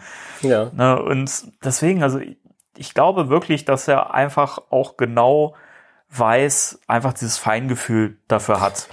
Es war auch damals vor ein paar Jahren, als noch Ivan Reitman als Regisseur vorgesehen war, als das noch Alive Again und so. Da wollte Sony intern, das in diesen Sony Leaks und so nachzulesen, die wollten Mark Webb haben. Das ist der Regisseur von Amazing Spider-Man. Ja, die haben sich einfach gesagt, die haben sich einfach gesagt, ja, ähm, ja, ob der jetzt eine gute Wahl ist oder nicht, sei mal dahingestellt. Aber die haben sich halt äh, vielleicht auch ein bisschen zurecht gefragt, ist vielleicht keine gute Idee, wenn wir den, den älteren Herren dann nochmal bemühen, der vielleicht sein kreatives Feuer halt auch äh, verschossen hat und ähm, der auch schon, dessen letzte Filme auch nicht wirklich erfolgreich gelaufen sind. Das kann ich durchaus nachvollziehen, wenn ich irgendwie 150 Millionen Dollar investieren ja, möchte. Ja, natürlich, natürlich. Äh, und da hat aber äh, Ivan Reitman gesagt, hier, nee, meine alte Verträge, die ich 88 ausgehandelt habe, die sagen, ich bin der Beste und es darf kein Film gedreht werden, ähm, wenn ich nicht Regisseur mache. Es sei denn, ich sage von mir aus, ich trete als Regisseur zurück. Dann dürft ja. ihr laut Vertrag jemand anders verpflichten. Genau so ist das passiert dann. Nachdem Ramis gestorben war, hat äh, Reitman gesagt, so, ich kann mir das jetzt nicht mehr vorstellen, ich trete zurück und dann ist Paul Feig halt irgendwie mhm. erst vorher wäre das nicht möglich gewesen. Aber jetzt ist es natürlich auch eine Sache, wo Reitman auch sagen kann, boah, ähm, für mich geht's jetzt auch nicht mehr um, um, um Stolz oder so, weil das ist mein Sohn. Ja, ja genau. Ganz im Gegenteil, das macht mich dann stolz, wenn der das irgendwie, wenn die Familienfackel quasi weiterträgt. Das ist doch schön. Ja, zumal das, das, das, ganze, das ganze Filmprojekt ja auch so völlig ohne Druck entstanden ist. Ich meine, diese, diese, dieser Film kam aus dem Nichts. Äh, das, es war nicht so, dass Sony jetzt total Druck hatte und gesagt hat, so, jetzt müssen wir aber einen Erfolg äh, hinlegen. Im Gegenteil, da war ja eigentlich so, so ziemlich nach dem, nach dem Reboot und dem nicht so tollen Erfolg äh, war ja eigentlich die Tür auch so ein bisschen zu wieder. Und Sony war halt begeistert von, von, von diesem Drehbuch und hat dann halt wirklich spontan gesagt, mach diesen Film. Das sieht man daran, wie eng dieser Zeitplan wieder war. Das ist ähnlich gelaufen wie beim ersten Ghostbusters-Film ja auch, wo es einfach ja. spontan hieß, das ist so gut, äh, ihr habt jetzt einfach diese begrenzte Zeit und macht das so. Wir brauchen, ja. wir brauchen diesen, diesen Film schnellstmöglich so. Und das sind alles die positivsten Vorzeichen, die man überhaupt haben kann und das ist auch so nah an dieser Magie dran, die den ersten Film umgeben hat. Also du kannst das niemals reproduzieren und so weiter. Und ja, ich weiß, man wird dann auch, viele werden sagen, ja, ach, der wird nicht mit dem ersten mithalten können oder auch nachdem man den Film gesehen hat. Ja, natürlich, das muss der auch überhaupt nicht. Aber der muss eigenständig sein und funktionieren. Mhm. Und ich denke mal, das wird er mit Sicherheit. Jawohl. Ja, und das war das Thema der Woche. Warum? Nee, Quatsch. oh, jetzt haben wir hier echt eine Stunde mit, äh, also ohne Thema der Woche zugebracht. Meine Güte. Sauerei. Muss ja eine Weile vorhalten. Muss ja eine Weile vorhalten. Die Leute müssen ja, äh, müssen ja, ähm, ja, egal. Ja, das ist ja, das ist ja eine Sache, die sollte man vielleicht erwähnen, äh, dass wir. Am Ende. Lass uns das am Ende. Am Ende, okay, gut, alles klar. Dann machen wir gut. das am Ende. Äh, ja, dann würde ich sagen, kommen wir äh, zum, uns, zu unserem Thema der Woche, das Nicht wieder die. Hm, bitte? Nicht ohne vorher eine kleine Werbung zu schalten. Ja, okay. die Werbung. Das wäre Schwachsinn, weil da ja eh ein äh, Jingle kommt. Ja, Aber eben. egal. Egal. Race Occultix. Bis 7 Uhr Wochentag, samstags bis Mitternacht. Danke sehr. Ja, heute mal wieder mit äh, einer neuen Ausgabe Race Occult Books. Wir, ähm, das ist schon ein bisschen länger her, dass wir jetzt über den letzten äh, Paperback von IDW gesprochen haben. Und jetzt äh, machen wir einfach mal weiter mit äh, Volume 2. The Most Magical Place on Earth. Ganz recht. Timo, dann fass doch mal zusammen, worum geht's denn da eigentlich? Ähm, auch gerade, wo soll ich denn da anfangen? Also es sind ja eigentlich zwei Geschichten, aber ich fange mal mit der großen an. Ja, bitte. ähm, es fängt alles in einem Vergnügungspark an. Da ist eine Szene mit einer Familie und ähm, ähm, ein kleiner Junge ist dabei, der will ein Foto machen mit einem Clown, der aussieht wie Tim Curry in S. Ein bisschen, ja. ein, ein wenig nur, ja, aber schon auffällig. Und ähm, dem Clown fliegen auf einmal äh, Geisterfledermäuse aus dem Mund. Und dann bricht das Chaos aus. Der Junge ist auf einmal besessen und alle flüchten aus dem Park und der Park ist quasi dann, ja, wird dann zum, zum besetzten Gebiet einer, einer paranormalen Entität, wie wir Fachleute sagen. Nichts davon ahnen die Ghostbusters in New York, die äh, von äh, Walter Peck am Ende des, des letzten Bandes verdonnert wurden, ähm, irgendwelche äh, Fitnessvorgaben einzuhalten. Und deswegen sind die im, also Egan und Peter im, in der, im, im, im in der, oh Gott. An der Stelle möchte ich sagen, ich liebe das, wie der Danny immer Sachen zusammenfasst. Ich finde, der macht das so gut. Großartig. Nee, überhaupt nicht. Im Fitnessstudio sind die beiden auf jeden Fall. Und ähm, als sie das dann verlassen, da begegnet eine äh, euphorische junge Frau, Egon, die möchte, ähm, dass er ihre Brust signiert. Und äh, das irritiert Peter, weil das irgendwie nicht so oft vorkommt. Und er hakt dann so ein bisschen nach, aber Egon hält dicht und sagt nicht großartig was dazu. Wird später auch noch interessanter im, im Verlauf der Serie. Sonst würde ich das jetzt gar nicht erwähnen. Und dann denkt sich Egon auf einmal, hey, Moment mal, da vorne in der Menschenmasse, da kenne ich irgendjemand, sehe ich doch gerade was. Und rennt dahin. Aber dann auf einmal ist er irritiert und was immer er sah, ist verschwunden. Wird auch später nochmal wichtig. Und großartig Zeit zum Nachdenken haben sie aber nicht, weil dann werden sie halt an, an den Ort des Geschehens äh, gerufen, an den, in diesen äh, verhexten Vergnügungspark, der mittlerweile umhüllt ist von einer äh, sozusagen, keine Ahnung, psychokinetischen Energiewand oder, oder, oder, oder Force Field. Und ähm, die bomben sich dann da rein in den Park und begegnen da quasi einem alten Mythenschreck, einem, einem, ich glaube, dem Manitou, Mhm, Manitou. Genau. Ähm, einem Seelenfresser ist das, der hat den Körper des Jungen, von dem ich am Anfang geredet habe, besessen und ähm, äh, den Jungs gelingt's dann halt irgendwie, nachdem sie einen Haufen Geisterspuk bezwingen mussten in diesem Park, äh, gelingt es dann äh, dem Geist davon zu überzeugen, Peter zu besetzen und den Jungen gehen zu lassen. Und ähm, Peter hat dann eine, eine wunderschöne Dialogszene. Während er besessen ist, exorziert er sich selbst. Der Geist verlässt dann wieder seinen Körper und kann eingefangen werden. Ähm, das ist so der erste Teil der Geschichte. Ich habe jetzt ganz viel Wichtiges wahrscheinlich äh, weggelassen. Aber da kommen wir dann vielleicht noch im Lauf unseres Gesprächs dazu. Und dann gibt's ja noch eine kleinere Geschichte im Nachhinein, da können wir vielleicht dann anschließend noch anknüpfen. Genau. Ja. Ich höre übrigens die, die ganze Zeit nebenbei äh, Geräusche auf deiner Spur irgendwie. Vielleicht ist das das Paperback. Weiß ich nicht, das war eben die ganze Zeit so, so ein Kratzen und so. Ja, das ist bestimmt, weil ich hier so durchgeblättert habe, damit ich bloß nicht irgendwas vergesse. okay. Also ich hab's ja, ich hab's natürlich erst vorhin äh, durchgelesen, kurz bevor wir hier aufgenommen haben. Aber ich bin nicht natürlich. so gut in Zusammenfassung, deswegen bitte ich dich normalerweise immer. immer das war doch super. Ich fand das äh, viel besser und viel detailreicher, als ich das machen könnte. Ja, ich habe so Wert auf so ein paar Einzelheiten gelegt, die auch noch wichtig sind, wie zum Beispiel die äh, diese euphorische junge Frau, die dann irgendwie sich die Oberweite signal signalisieren. Signieren, ja, ja. Signieren lässt, ja. Und dann wird genau. ja im, im Lauf des Gespräches irgendwann gesagt, dass Egan an einem Codec arbeitet oder dass der Computerprogramm, das halt irgendwie ähm, wild äh, Worte zusammenstellt, die das äh, Gehirn positiv euphorisch stimmen sollen oder irgendwie sowas. Genau, und daraus hat er ein Buch gemacht. Ja, genau, da hat er ein Buch gemacht. Und da ist auch ein Artikel irgendwie im Voraus erschienen und deswegen reagieren die so drauf. Das ähm, fand ich lustig. Hat, glaube ich, im, im Rahmen der Comicserie nie wieder eine große Rolle gespielt, kam aber Jahre später nochmal vor. Und zwar nach äh, dem Crossing Over. Am Ende von Crossing Over tatsächlich. Äh, da kann ich mich gar nicht mehr dran erinnern. Ja, und zwar äh, Crossing Over, das ist ja das Jahrzehnte später, Jahrzehnte, ja, Jahre später einsetzte Geschichte, wo die ganzen Ghostbusters-Teams aus allen Universen zusammentreffen. Ja, genau. Äh, über diese äh, Portale, die dann, interdimensionale Portale, die gebaut wurden und ähm, Holzman und Ron Alexander, die wir später noch kennenlernen werden, auch im Lauf der Comic-Reihe, die ähm,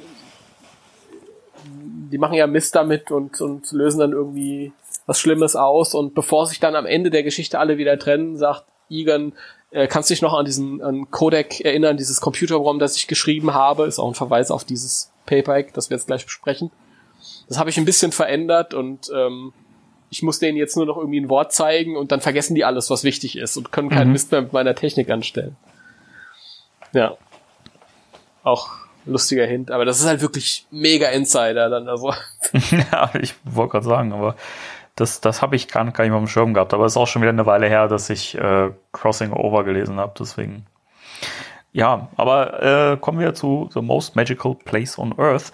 Ja. Äh, grundsätzlich finde ich, ist es ja schon mal echt ein Wahnsinnssprung vom letzten Band. Mhm. Äh, zum einen die Zeichnungen, weil äh, die viel, viel besser geworden sind. Ich finde gerade auch äh, den Sprung wenn du äh, allein so das erste Heft, was jetzt hier drin ist, sozusagen, dann zum zweiten nimmst. Allein da hast du ja auch schon wieder einen Riesensprung drin in den Zeichnungen, speziell wenn man sich äh, Kylie anguckt, die dann, mhm. dann im nächsten Heft auch schon wieder viel besser gezeichnet aussieht. Also man merkt, dass Dan Schöning da wirklich seinen, seinen, ähm, seinen Stil dann äh, doch recht schnell gefunden hat. Mhm. Ja, das sind ja schon ganz, ganz viele Punkte wieder drin, die Allein Kylie, also das, also die Geschichte an sich. Beim ersten, das war ja auch schon toll und war schön gezeichnet und alles. Das Problem, was ich hatte, war halt, dass es für mich nicht so wirklich interessant war. Wenn du jetzt noch nie was von Ghostbusters gehört hast und dann ist es vielleicht ja nochmal interessant, aber zum x-ten Mal äh, der Marshmallow-Mann, der dann kommt und Gozer und bla bla bla und ja. das haben wir nur alles schon gehabt. Und das war irgendwie so eine Mischung aus Hommage und Fortsetzung. War vielleicht auch notwendig am Anfang einer Comicserie dass man irgendwie die Fans so in, in, in bekannte Gefilde direkt äh, leitet und von dann äh, von dem Punkt aus dann halt mit diesem zweiten Band sagt, so jetzt wird's kreativ, jetzt erzählen wir unsere eigenen Geschichten. Von daher geht's für mich jetzt hier erst richtig los. Ähm, dieser ganze alte Ballast ist weg und ähm, ab hier beginnen sie auch schon dann ihre eigenen Kosmos dann irgendwie aufzuziehen, weil du hast gerade schon gesagt, Kylie, das ist so ihr erster Auftritt hier. Und ähm, bisher kannte man sie nur aus Extreme Ghostbusters und das ist jetzt aber hier eine neue Interpretation. Hier arbeitet sie in Rays äh, Buchladen. Mhm. Was ich eine tolle Idee äh, finde und eine tolle Art und Weise, sie äh, hier reinzubringen.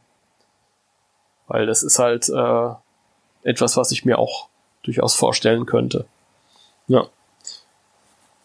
Ja. Genau.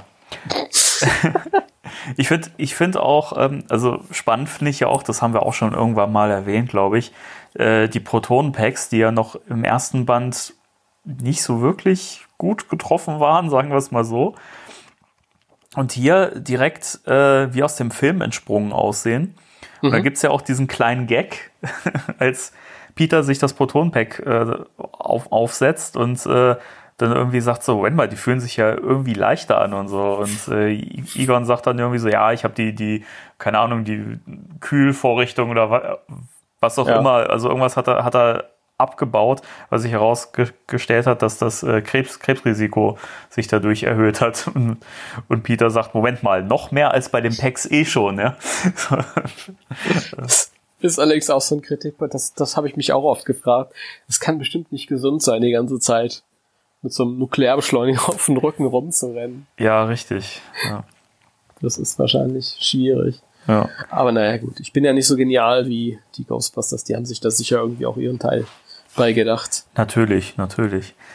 Ähm, ja, ich finde grundsätzlich die Story auch echt gut geschrieben. Also zum einen spielt die ja wirklich die ganze Zeit nur an diesem einen Ort, nämlich in diesem Vergnügungspark, wo aber ganz, ganz viel passiert. Also du hast ja diese vielen Erscheinungen, die da auftauchen. Diese, erst fängt es ja mit diesen, diesen Fledermäusen an. Dann irgendwann werden so, so ähm, an so einer Schießbude werden die, die Preise, die man da gewinnen kann, das sind dann auch so, so Stay Puft und Slimer Plüschpuppen dabei und dann aber auch so, so, so ein Äffchen, die werden dann lebendig und greifen an und so. Also ich finde, Mhm. da wird, da wird mit vielen Ideen gut gearbeitet. Ja. Die ähm, Pferde auf einem Karussell. Stimmt, ja, So einem alten Genau. Karussell, die äh, drehen durch. genau. Ich finde das, ich find das äh, sowieso eine schöne Szenerie, weil ich fand auch Vergnügungsparks haben immer auch was Unheimliches gehabt. Ja, Ich finde, weil das halt alles so, so künstlich ist und so surreal und normalerweise, wenn man in so einem Vergnügungspark geht, bin auch so, ich mag Vergnügungsparks, ich mag das immer schon. Mhm. Und äh, schon als Kind irgendwie, das hat irgendwie so ein surreales Ambiente und es fällt einem vielleicht oft nicht so auf, weil üblicherweise, wenn du in den Vergnügungspark gehst und es ist nicht gerade Corona-Zeit, dann ist der halt voll mit 100.000 Leuten. Aber stell dir mal- sich mal vor, wenn man da so durchläuft und es ist kein Mensch da. Ja, und du hast überall diese, diese künstlichen Kulissen und diese großen Figuren und so. Und ich finde, das hat durchaus was Erschreckendes an Ja, sich. genau. Also das ist eine total gute Idee für eine, für eine neue, äh, unverbrauchte Szenerie bei Ghostbusters. Das hatten wir auch noch nicht. Es wurde so ein bisschen ange aufgegriffen mal in der, in der, in der ähm, Cartoon-Folge von Real Ghostbusters. Beim zweiten Auftritt vom bösen Mann, das spielte auch in einem Vergnügungspark. Mhm. Ähm, aber das war relativ schnell verbraten in, im Rahmen der zehn Minuten, wo der vorkam. Und hier hast du halt diesen Fokus auf über drei Hefte. Ähm, super schön. Super toll. Sehr düster. Sehr düster. Ich, Ja. Das wollte ich auch mal interpretieren, die Geschichte für ein Hörspiel, aber irgendwie bin ich nicht dazu gekommen. Das ist schade. Ja. Ich Visuell höre, auch total toll. ich höre dich, dich, dich gerade nur noch ganz, ganz schlecht. Ich habe äh, ganz, ganz viele Stör Störgeräusche irgendwie. Bei dir. Warum? Die sind sehr, sehr laut. Ich weiß es nicht. Warum? Warum ist das so? Das weiß ich nicht. Ständig, als wenn da irgendwie so, ein- so ein Kratzen, als wenn da irgendwas am, am Mikro rumwischt oder so. Nein, ich habe auf meiner Aufnahmespur ist alles in Ordnung. Okay, dann weiß ich nicht. Dann kommt das vielleicht nur über Skype. Egal, das schneide ich raus, die Stelle jetzt. Auch das kannst du ruhig drin lassen. Na gut. Ja, lass das ruhig drin, wie der Herr Olinski immer sagt. Es muss nicht raus. Ja, ich höre nämlich auch ab und zu mal rein. Ha? Weiß Bescheid. Grüße an der Stelle. Ähm, Ja, von mir Ich auch. weiß, ich hört, hört er wahrscheinlich sowieso nicht, aber egal. Ähm, ich finde übrigens ähm, die charakterliche Tiefe, die Peter hier in der Geschichte gewinnt, auch sehr, sehr gut. Mhm. Weil man ja zum ersten Mal auch mal präsentiert bekommt, Weil man weiß ja aus den Filmen, Peter ist ja nun mal äh, Doktor der Psychologie und Parapsychologie und man fragt sich immer, hat er eigentlich auch was drauf? So. Und ich mhm. finde, das zum ersten Mal zeigt sich hier, dass er wirklich in seinem Fach echt wahnsinnig gut ist. Ja. Absolut. Das ist auch ein Punkt, den ich noch genannt hätte. Sehr schön, dass du das ansprichst. Ja, gerne. Dafür bin ich ja da.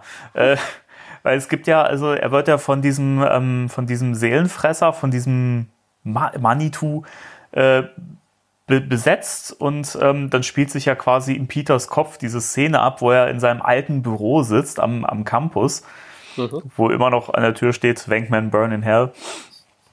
Und äh, er sitzt dann quasi diesem, diesem bösen Ich gegenüber. Auch übrigens schön, dieser, dieser, ähm, dieser kleine Verweis äh, oder diese, diese kleine Hommage an die Real Ghostbusters Episode mit Watt, wo Peter besessen ist und ihm die Haare so zu Berge stehen. Das ist hier dann genauso, dass ihm die Haare so hoch stehen, finde ich auch sehr schön. Und ähm, dieser Dialog, den die beiden miteinander führen und wie, wie Peter einfach so völlig ähm, sich halt gar nicht irgendwie irritieren lässt von diesem, von diesem Seelenfresser und sich ja dann auch so im Laufe des Gesprächs ähm, herausstellt, dass der Seelenfresser erst ihm dann gefährlich werden kann, erst dann sich an ihm satt fressen kann, wenn, wenn Peter nachgibt und wenn er, wenn er Angst zeigt und mhm. äh, sich einschüchtern lässt und so. Und das lässt er halt überhaupt nicht zu. Und das Schöne ist halt, dass äh, der Seelenfresser dann anfängt, also versucht Peter zu analysieren und äh, ihm dann halt auch, dann zeigt er in seiner Hand äh, diese, diese Dana, die da ähm, Cello spielt und dann sagt, ja. ja, du hast deine große Liebe für immer verloren und kannst sie nie erreichen und deswegen, ne, du steckst ja eh voller Verlangen und Gier und Sehnsucht und so. Und Peter sich drauf gar, gar nicht einlässt, sondern den Spieß dann noch herumdreht und diesen Seelenfresser analysiert, finde ich total geil. Mhm. Das ist großartig. Das ist super geschrieben. Ja. Das ist auch wirklich, wirklich eine der ersten Stellen, die ich, die ich äh, inhaltlich total gut finde, mit den Figuren halt auch. Weil ja. bisher haben sie nur Dienst nach Vorschrift gemacht. Peter ist halt der sarkastische und Ray freut sich immer, bla bla bla. Und hier genau. hast du halt dann auch mal, weil Peter hat immer diesen, diesen, den, den Ruf von dem, ja, das ist ein bisschen Scharlatan. Ja? Mhm. Äh, schon im, im Film, wenn es dann losgeht mit den Karten und so. Okay, der ist, hat zwar Psychologie studiert, aber ja, so richtig ernst nimmt's keiner, ja. ähm, du hast niemals studiert. Ja, Selbst genau. Ray sagt es zu ihm. Und hier siehst du halt, er sagt es ja auch selber, tatsächlich, okay, ähm, in erster Linie habe ich das gemacht, um, um die Mädels zu beeindrucken. Aber ein bisschen was habe ich halt auch drauf, sagt er tatsächlich hier. Und ähm, er hat einiges drauf, der ist gut in seinem Fach. Tatsächlich. Ja, total. Ja, also. und ja, also was eine Leistung halt. Das, darauf bezieht sich die, die Comicserie auch später immer. Ja, Peter, das ist der, der sich selbst exorzieren konnte, der sich selbst aus dem ähm, aus der Besessenheit rausreden konnte. Mhm, stimmt. Das ist sehr, sehr, sehr äh, genial. Sehr schön gemacht. Ich wollte noch ein paar Sachen äh, dazu sagen, aber du hast das jetzt alles schon getan. Entschuldigung. Nein, das ist ja toll. Ich wollte jetzt nicht hier das, das, das Wort entziehen. Nein, nein, sehr gut. Sehr gut. Ja, also das ist auch so ein bisschen, die Idee ist, dass ich habe vorhin äh, diesen Clown mit S verglichen. Das ist auch so eine mhm. alte Idee irgendwie, die man immer wieder antrifft, wenn es irgendwie so so äh, übernatürliche oder außerirdische Wesenheiten, die dann irgendwie sich von Angst nähren. Das ist ja wie bei dem bösen Mann in der Serie. Wenn du keine Angst zeigst, dann kann er dir nichts tun. Mhm, genau. Das, das kenne ich aus allen möglichen Filmen. Ja, zum Beispiel ähm, total äh, auch aus S halt. Pennywise. Der kann dir nicht gefährlich werden, wenn du keine Angst vor ihm hast. Genau. Oder ähm, in ähm, ähm, äh, Nightmare on Elm Street am Ende. Sie sagt, pff, ich wende mich von dir ab, du, ich lass mich da nicht mehr drauf ein und dann verliert seine Macht. Also das ist ein ganz klassisches Ding eigentlich hier und ja, wo ist es glaubwürdiger als bei einem, der jetzt schon jahrelang als Ghostbuster arbeitet? Genau. irgendwie. Ja, und der ist halt gescheiter als dieser, als dieser doofe Geist, das ist schön irgendwie, irgendwie zwischendurch ähm, sagt, ja, Peter, ja, das, was du hier abziehst, das ist ja total äh, menschlich oder ist eine menschliche Schwäche. Und er sagt, ja, menschliche Schwäche, da stehe ich drüber. Und Peter meint so, ja, du bist, was du isst. ja, stimmt. Ja, sehr schön. Sehr schön. Äh, starke Szene. Total, Ja. ja, finde ich. Also vor allen Dingen, das ist so das komplette Gegenstück von dem von dem Finale im ersten Band, so was ich noch so recht relativ abgefrühstückt fand. Ne, das hat das hat man ja also man hat ja gemerkt, das wurde so so so vorbereitet in, intensiv und äh, man wurde da auch so ein großes Finale vorbereitet und dann kam das aber auch nicht so richtig. Das war halt so zack schnell vorbei so. Und hier finde ich schön, weil ähm, das wirklich viel Zeit braucht, bis sie eben wirklich bereit sind, dass sie diesen, diesen Seelenfresser fangen können. Und dann ist das ja auch nicht so dieses Zap and Trap, was dann leider später, finde ich, wieder mehr der Fall geworden ist und auch inzwischen leider in den neueren Stories immer mehr der Fall ist, dass man da wirklich, dass so ein, so ein Geist halt ein, einfach schnell eingefangen ist. Und das finde ich immer schade. Und das ist, ist bei dem Band nicht so. Also hier wirkt das wirklich wie ein, ein harter Kampf, den sie hier ausfechten müssen. Mhm. Ja, das stimmt. Ah, gut, Sap und Trap am Ende, es ist okay, aber es ist auch immer die Frage, ähm, die Reise dahin, wie ist es halt, was, was passiert dann halt und gibt es dann interessante Szenen für die Figuren und so und das war hier durchaus der Fall. Und ein schöne, schöner Schauplatz und äh, eine schöne Geschichte, vor allem für Peter. Und halt äh, so die allerersten Anfänge, siehst, wohin die Reise geht, dass der halt auch eigene Figuren eingeführt werden, wie Kylie dann halt irgendwie, die dann irgendwie eine neue, neue Dynamik so mit reinbringen. Mhm. Dass es halt nicht nur immer die vier sind im Zusammenspiel, sondern neue Leute dann halt auch reinkommen. Ja. Genau. Ja, und dann gibt's ja, geht's ja noch weiter. Weil so ein Paperback äh, setzt sich ja aus vier Einzelheften zusammen und das die Geschichte, oder hast du noch irgendwas zu dem anderen? Nee, wir, wir können ja gleich, gleich nochmal äh, einen großen Bogen äh, schlagen Ja. ansonsten. Gut, dann schlagen wir einen Bogen.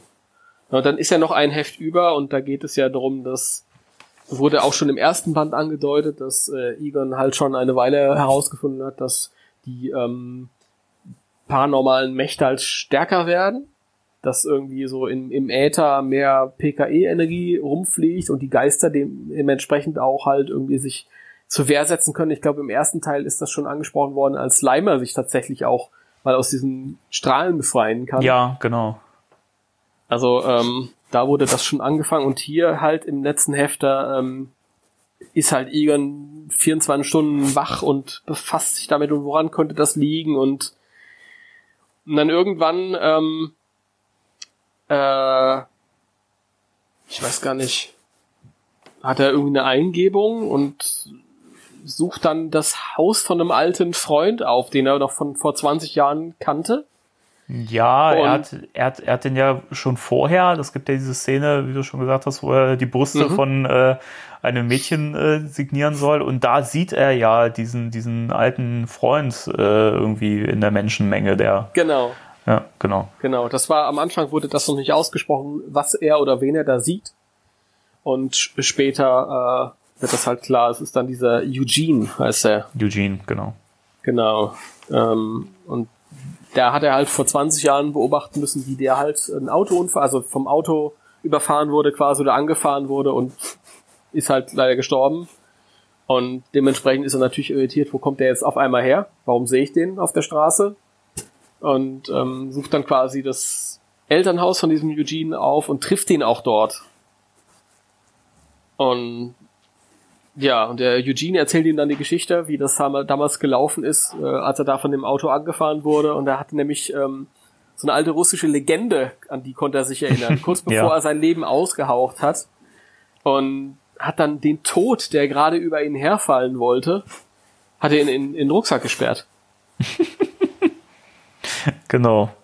Ja, und die Tatsache, dass der Tod oder dieses Wesen, das wir als Tod bezeichnen, dann quasi jetzt weggesperrt ist und eigentlich der Eugene der Einzige ist, der den wieder rausholen könnte. Egon versucht es, aber es geht nicht.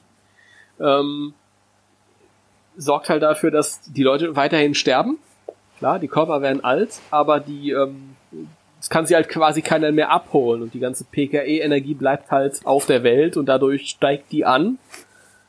Und ähm, ja, das ist natürlich ein Problem, das dann auch im weiteren Verlauf der Serie noch, noch behandelt wird. Aber der Eugene sagt, ich, du, ich will mein Leben auch weiterleben, ich habe jetzt eine zweite Chance bekommen und beweis mir das, dass das irgendwie einen Zusammenhang hat, dann denke ich vielleicht drüber nach und mach die Tasche wieder auf. Aber jetzt erstmal nicht. Ja, genau. Ja. und ich finde das auch schön, dann diesen Dialog mit dem, mit dem, äh, mit dem Vater von Eugene, Mhm. ähm, der dann sagt, ja, also der dann zu Egon sagt, ja, ich weiß, als er hier aufgetaucht ist, ich hätte dich irgendwie rufen sollen, aber ich habe ihn so sehr vermisst und ähm, er ist ja auch kein Geist, oder? Und dann kommt dieser schöne Schlusssatz, so in Gedanken von, von Egon, der dann äh, sich denkt, hm, er ist kein Geist, aber er ist ein Problem, das ich momentan nicht lösen kann. Mhm. Ja, genau. Da wird auch zugearbeitet auf Ereignisse, die dann später anstehen. Ja, und das finde ich halt toll, dass man einfach so auch so Dinge hat, die auch immer mal wieder aufgegriffen werden. Und gerade auch dieses Thema, finde ich, so, wirkt so durch, durchdacht irgendwie. Gerade auch diese, diese ähm, russische Legende, die dann hier benutzt wird. Ich weiß gar nicht, ob die wirklich echt ist. Ich glaube nicht, das haben die erfunden. Ja. Da gibt's ja auch so eine kleine Geschichte, so, ein- so einen Rückblick mit äh, Tobin und so, Ja, stimmt, genau. der drin ist. Genau, da geht's dann um diesen Michael Gallon, das ist ja, oder sind die, die Aufzeichnungen sozusagen von ihm.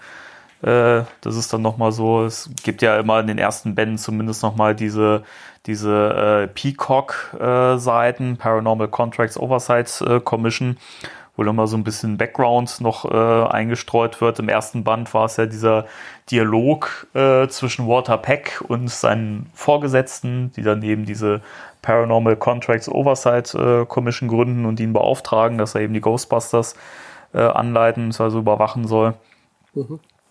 Und äh, hier ist es dann eben die Geschichte The Man Who Sought Death, äh, die dann quasi den Aufzeichnungen von Michael Gallon dann irgendwie entlehnt ist, entnommen ist, genau. Und da geht es dann eben auch um diese, diese Sage. Es äh, ist wieder cool gezeichnet. Ähm, Tristan Jones, glaube ich. Tristan Jones, genau. Den, auch so ein Typ, ähm, wo ich finde, der könnte ruhig noch ein bisschen mehr in Richtung äh, Ghostbusters machen. Das, äh, ich finde, der hat, der hat einen tollen Stil und bringt da sehr diesen, diese, diese Horror-Elemente mit rein. Ja, also ich muss sagen, diese Geschichte jetzt, das ist ja diese Legende dann halt, auf die sich die andere Geschichte bezieht. Dafür finde ich es geradezu ideal, weil das halt wirklich äh, kein Comedy ist. Das ist halt einfach nur, ja, so eine kleine Horrorgeschichte halt. Da passt es. Äh, bei den normalen Ghostbusters-Geschichten, ja, sehe ich den anderen lieber, den Herrn Schöning. Aber wie gesagt, das passt. Zu der Hauptgeschichte, ähm, ich finde die total schön. Ich finde das auch äh, interessant. Da siehst du auch so ein bisschen, ähm, ja, ich fand es interessant, dieser Eugene ist jetzt niemand, von dem ich mir vorstellen könnte, dass der damals mit Egan zusammen unterwegs war oder befreundet war, aber warum nicht? Mich hat's ein bisschen irritiert, äh, der äh, den Schöning hat's ähm, gerade in den ersten Jahren fast ein bisschen zu gut gemeint mit seinen ganzen Insider-Jokes. Also dieser Vater von äh, Eugene, das ist äh, Mr. Tumble aus Tumble und des Jenseits. Und das Haus, in dem er wohnt, ist äh, das Haus von äh, Mrs. Rogers, Mrs. Ja, Rogers stimmt. Spukhaus. Genau. Ähm, das finde ich ähm, auf der einen Seite ganz schön, aber mich hat's auch immer ein bisschen irritiert, weil es mich fast ein bisschen gestört hat beim, ich konnte die Geschichte nicht, nicht so sehen. Das, das war halt immer so ein bisschen, okay, okay, das ist das und das ist das und das gehört dahin und das soll darauf anspielen und da ist man, für mich beim ersten Lesen war ich da nie richtig so in der Geschichte, da fand ich ein bisschen schade. Das hat sich aber im Lauf der ähm, Reihe dann so ein bisschen gegeben, wenigstens. Da war es dann reduziert darauf, dass im Hintergrund immer mal was stand, was man so kannte. Ja, Ja. Mich, mich, mich hätte das jetzt nicht so gestört, aber ähm, es stimmt schon. Also gerade so die ersten Hefte oder die ersten Bände, die sind wirklich voll mit diesen kleinen Easter Eggs und so. Und die sind aber auch wirklich viel, viel prä präsenter im Bild teilweise. Dass man da schon denkt, manchmal ist schon ein bisschen absurd. So im Hin- Hintergrund lauf, läuft dann irgendwie so, ein- so ein Brückentroll rum aus von Trollen und Feuerfliegen. Mhm.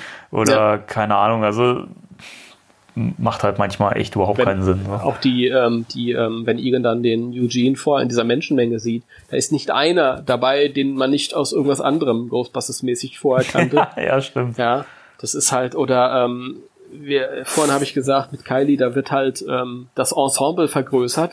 Das haben wir ja jetzt hier auch, weil Egon kommt aus dem Fitnessladen da raus und trifft auf Janine und ihren Freund, Boyfriend, Roger. Und der Roger ist ja eine Anlehnung auf den, an den Extreme Ghostbusters Egan. Ja, genau. Ähm, das ist natürlich, ja, ich, auf der einen Seite, das sind so Sachen, die fand ich ganz, ganz schön. Auf der anderen Seite, ähm, ist es schwierig, wenn dann irgendwie äh, so ein bestehendes Design genommen wird und dann wird einfach behauptet, das ist jetzt jemand anders. Mhm. Ja.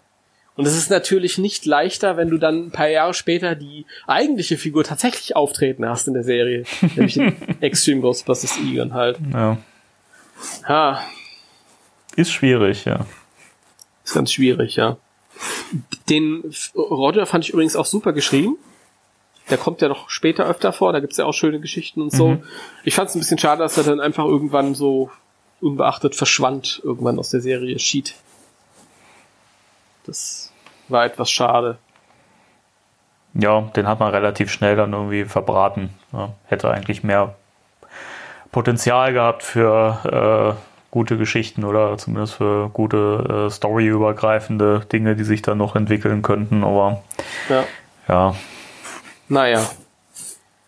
Ja. So. Und das war das. Viel mehr ist eigentlich gar nicht. Also es sind jetzt äh, viele Sachen, die aufgegriffen wurden aus dem ersten Band und viele Sachen, auf die noch hingearbeitet wird im Lauf der weiteren Serie. Deswegen würde ich jetzt fast auch vorschlagen, dass wir nicht wieder so viel Zeit vergehen lassen, bis wir den nächsten Band behandeln. ja, genau. Gerade die ersten vier Bände, die sind ziemlich, ja, die bauen ziemlich aufeinander auf dann halt auch. Richtig. Ja. Dann wäre der nächste Band ja Haunted America. Mhm. Ja, auch sehr schön. Ja, da bin ich gespannt. Also, äh, da kann ich jetzt schon mal sagen, da, da finde ich, dass, äh, also, was man hier jetzt im zweiten Band sehr stark gemacht hat, das äh, lässt man da wieder so ein bisschen, ein bisschen absacken von der Qualität. Aber äh, werden wir dann nochmal im Detail drüber reden. Bin ich gespannt. Ich finde eine Geschichte von, das sind jetzt so vier, vier Geschichten. Und eine finde ich nicht so doll, die anderen finde ich, eine finde ich okay und die anderen finde ich, finde ich sehr cool. Aber gut, das besprechen wir dann, wenn es soweit ist. Genau. Ja. Ja, dann äh, gilt wie immer die Empfehlung, wer es lesen möchte, Ghostbusters Volume 2, The Most Magical Place on Earth, könnt ihr im, im Comicladen eures Vertrauens, im Buchladen, im Netz, wo auch immer, äh, könnt ihr euch da holen und äh, genießen. Die Comics Ja. lohnen sich. Das ist ganz richtig. Und das, äh, der Band ist ja auch schon lange raus. Ich sehe gerade hier, der ist 2012 rausgekommen, ist auch schon wieder acht Jahre her. Also ist ja vielleicht die Wahrscheinlichkeit, dass der ein oder andere Hörer den tatsächlich auch schon gelesen hat und nicht nur wir zwei hier allein Genau. in diesem großen Lande. Äh, Falls ihr eine Meinung dazu habt, dann schreibt es uns mal in die Kommentare. Wie fandet ihr den? Ähm, wie seht ihr das? Ja, lasst uns das wissen. Da sind wir natürlich gespannt drauf. Weil das ist auch immer schön, wenn man weiß, ach, ich lese es ja nicht alleine. Da sind auch noch andere. Ja, genau. Nun gut, Ja, dann sind wir durch für heute, würde ich sagen. wir sind fast durch. Wir haben noch eine, Nachricht an euch. Ja, dann sag doch mal. Ja, sag mal. Ja, ich weiß gerade nicht, welche du meinst, deswegen. Vorhin haben wir in der Mitte der Sendung haben wir uns geeinigt, dass wir das am Ende ansprechen. Ach so, Entschuldigung, jetzt stand ich gerade einen Moment auf dem Schlauch. Ähm, Danny, Danny immer messerscharf dabei. ja, ja, total. Der Wie Columbo. Der Fuchs, genau. Äh, ja, wird man ja jetzt schon gemerkt haben, dass wir in der Veröffentlichungsweise jetzt die letzten Male so ein bisschen lockerer dabei waren und ein bisschen größere Abstände äh, drin hatten. Wird wahrscheinlich in der nächsten Zeit auch erstmal so bleiben. Äh, Sache ist die, dass ja äh, der Timo auch noch viele weitere Projekte hat, die er verfolgt. Ich habe ja auch noch weitere Sachen, die ich verfolge und äh, dann haben wir auch beide noch ganz furchtbar auch noch ein Privatleben äh, und Jobs und so weiter. Und deswegen ähm, haben wir uns jetzt erstmal für die nächste Zeit vorübergehend vorgenommen, dass wir die Veröffentlichungsweise ein bisschen lockern und die Folgen ein bisschen weiter auseinanderschieben. Und mal gucken, es ist, ist noch nicht ganz sicher, ob wir jetzt wirklich so einen zweiwöchentlichen Rhythmus wahren oder ob wir das einfach so ein bisschen mehr frei Schnauze machen. Also Ähm, wir werden mal gucken, aber richtet euch mal darauf ein, dass wir nicht mehr so regelmäßig jeden Montag erscheinen, sondern dass sich das einfach ein bisschen spontaner jetzt äh, gestalten wird. Ich hoffe, äh, ihr habt da trotzdem weiterhin Bock drauf, natürlich. Also, man muss auch dazu sagen, das ist jetzt keine Ansage, dass wir uns, vorsichtig Ansage, dass wir uns zurückziehen. Wir sind weiterhin da. Und auch ähm, öfter. Nur eben ein wenig äh, entspannter als, als vorher. Und ähm, ja.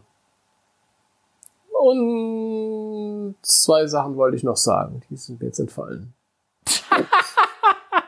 ja, messerscharf dabei, der Timo hier, ne? ja, ja, ja. Ich hatte mir das zurechtgelegt, während du deinen, deinen Text äh, ähm, in die Welt gegeben hast. Äh, was wollte ich denn sagen? Es kann natürlich trotzdem sein, dass irgendwie mal was passiert, wo man sagt, boah, okay, da müssen wir jetzt drauf reagieren und da können wir jetzt auch gerade zeitlich reagieren weil alles schön zusammenspielt. Also, weiß ich nicht, wenn jetzt doch aus heiterem Himmel ein, ein Trailer äh, fiele oder so, dann würden wir euch wahrscheinlich nicht zwei Wochen baumeln lassen. Genau. Dann würden wir wahrscheinlich eher drauf reagieren. Aber es ist ja jetzt auch äh, im Sommer, dadurch, dass sich das alles ein bisschen verschoben hat und ähm, die große Welle an, an Ghostbusters äh, ins nächste Jahr gerückt ist, ist es ja auch so, dass jetzt im Sommer so ein bisschen Leerlauf ist. Also ähm, es gibt zwar viele Sachen, über die man reden kann, aber ähm, wir haben halt auch einfach alle Zeit der Welt und wollen es deswegen ein bisschen gemütlich angehen, gerade vor dem Hintergrund, dass wir halt auch im Moment ein paar andere Sachen persönlich und auch hobbymäßig dann halt noch haben. Eben, genau. Also man muss auch dazu sagen, falls jetzt manche Leute denken, na ja, denen gehen halt die Themen aus, die haben nicht mehr viel zu erzählen. Ah, Nee, also wir haben, wir haben ja letztens erst drüber gesprochen. Wir haben noch ganz viele Ideen und äh, ganz viele Themen, die wir schon eigentlich zu Beginn von Spectral Radio geplant hatten, dass wir da irgendwann mal drüber reden. Also äh, da haben wir noch genug, worüber wir sprechen können. Insofern ähm, braucht man sich da keine Sorgen machen, dass wir demnächst verschwinden von der Bildfläche. Aber ja, für mich ist es halt auch, ich muss ja auch die Folgen schneiden und äh, das ist halt neben Job und äh, Privatleben und so weiter. Und dann hat man, oder habe ich ja auch noch einen zweiten Podcast und äh, das alles unter einen Hut zu kriegen, das äh, kostet dann halt auch mal Zeit und Mühe. Und dementsprechend äh, kommt es bei mir halt auch manchmal vor, dass ich dann Phasen habe, wo es sehr fordernd und sehr anstrengend äh, für mich ist, kann man ja offen sagen. Trotzdem habe ich ja Spaß an diesen Projekten, aber das, äh, das drumherum ist halt immer ein bisschen, bisschen fordernd. Ähm, deswegen, das ist dann für mich auch mal so ein bisschen entlastend. Aber grundsätzlich, äh, vielleicht, ich meine, es kann ja auch passieren, dass wir sagen, ey, jetzt passiert das und das, jetzt haben wir so fette News, über die wir reden können, dann kommt auch noch mal ein Trailer, dass wir vielleicht auch mal zwei Folgen in einer Woche raushauen, kann auch vorkommen. Also. Das ist alles, alles möglich. Ja, ja. Nichts ist unmöglich, alles ist möglich. Nichts ist unmöglich. Aber das ist, ist auch ganz wichtig, dass das ähm, ist ja nicht so, dass wir uns irgendwie einmal in der Woche hinsetzen, zwei Stunden quatschen und damit ist es getan. Das muss ja dann alles, wie du gerade sagst, auch nochmal bearbeitet werden. Das ist vielleicht dem einen oder anderen auch gar nicht so klar. Da steckt dann halt auch noch ein bisschen mehr Arbeit dahinter und äh, es ist zeitaufwendig und es geht jetzt einfach. Und, und diejenigen, ähm, wie gesagt, die äh, der Meinung sind, oh, jetzt wird's langsam schwierig, die haben alles abgefrühstückt thematisch ich sehe das eher wie der ähm, US-amerikanische Interdimensional CrossFit Podcast. Die Jungs, die das äh, seit fünf Jahren jede Woche ähm, Folge raushauen und denen noch nie die Themen ausgegangen sind und die haben dasselbe Themenfeld wie wir. Also da müsst ihr euch keine Sorgen machen. Genau. Ja. Also, wir gehen irgendwo hin, wir machen es uns einfach ein bisschen gemütlicher. Richtig, genau. Ist ja vielleicht auch wirklich ein bisschen, ein bisschen schöner, wenn man, vor allen Dingen ist ja auch die Freude größer, ne, wenn man, wenn man weiß, okay, äh, bin, also da kommt jetzt nicht jede Woche ähm, regelmäßig vielleicht was, sondern einfach mal spontan, so zack, ist eine neue Folge da. Da freue ich mich auch immer, wenn ich irgendwie einen Podcast höre und die haben nicht so eine regelmäßige Veröffentlichungsweise, dann finde ich das auch immer schön. Ich meine, gerade Sachen wie, äh, haben wir uns auch letztens drüber unterhalten, Hoaxilla zum Beispiel, auch ein sehr empfehlenswerter Podcast die teilweise dann auch mal in der letzten Zeit irgendwie mal mehrere Folgen in einem Monat irgendwie rausgehauen haben, was sie ja sonst nicht so machen. Äh, da war ich auch echt erstaunt, da freue ich mich dann auch jedes Mal drüber. Und wie ich ja auch schon öfter gehört habe, gibt es ja auch viele Zuhörer bei uns jetzt, die wirklich hinterherhinken mit den Folgen, die nicht irgendwie die Kapazitäten haben, jede Woche die neueste Episode zu hören. Und mhm. dann ist ja auch schön, wenn die einfach mal ein bisschen aufholen können. Das sind die, die dann im äh, Sommer 2023 feststellen, dass wir nicht mehr jede Woche raushauen. Erstmal. ja. Ach, wahrscheinlich. Naja, Ja. das wollten wir auch, auch noch loswerden. Das, äh, das war uns nochmal wichtig. Jawohl. Gut, Ja. ihr Leute. Ihr Leute, vielen Dank fürs Zuhören. Auch mal wieder vielen Dank an Timo. Vielen Dank an Danny. Bin jetzt ausgequatscht. Ja, ich auch. Okay, dann äh, schaltet auch beim nächsten Mal wieder ein bei Spectral Radio und äh, wir verabschieden uns bis dahin. 3, 2, 1. Tschüss.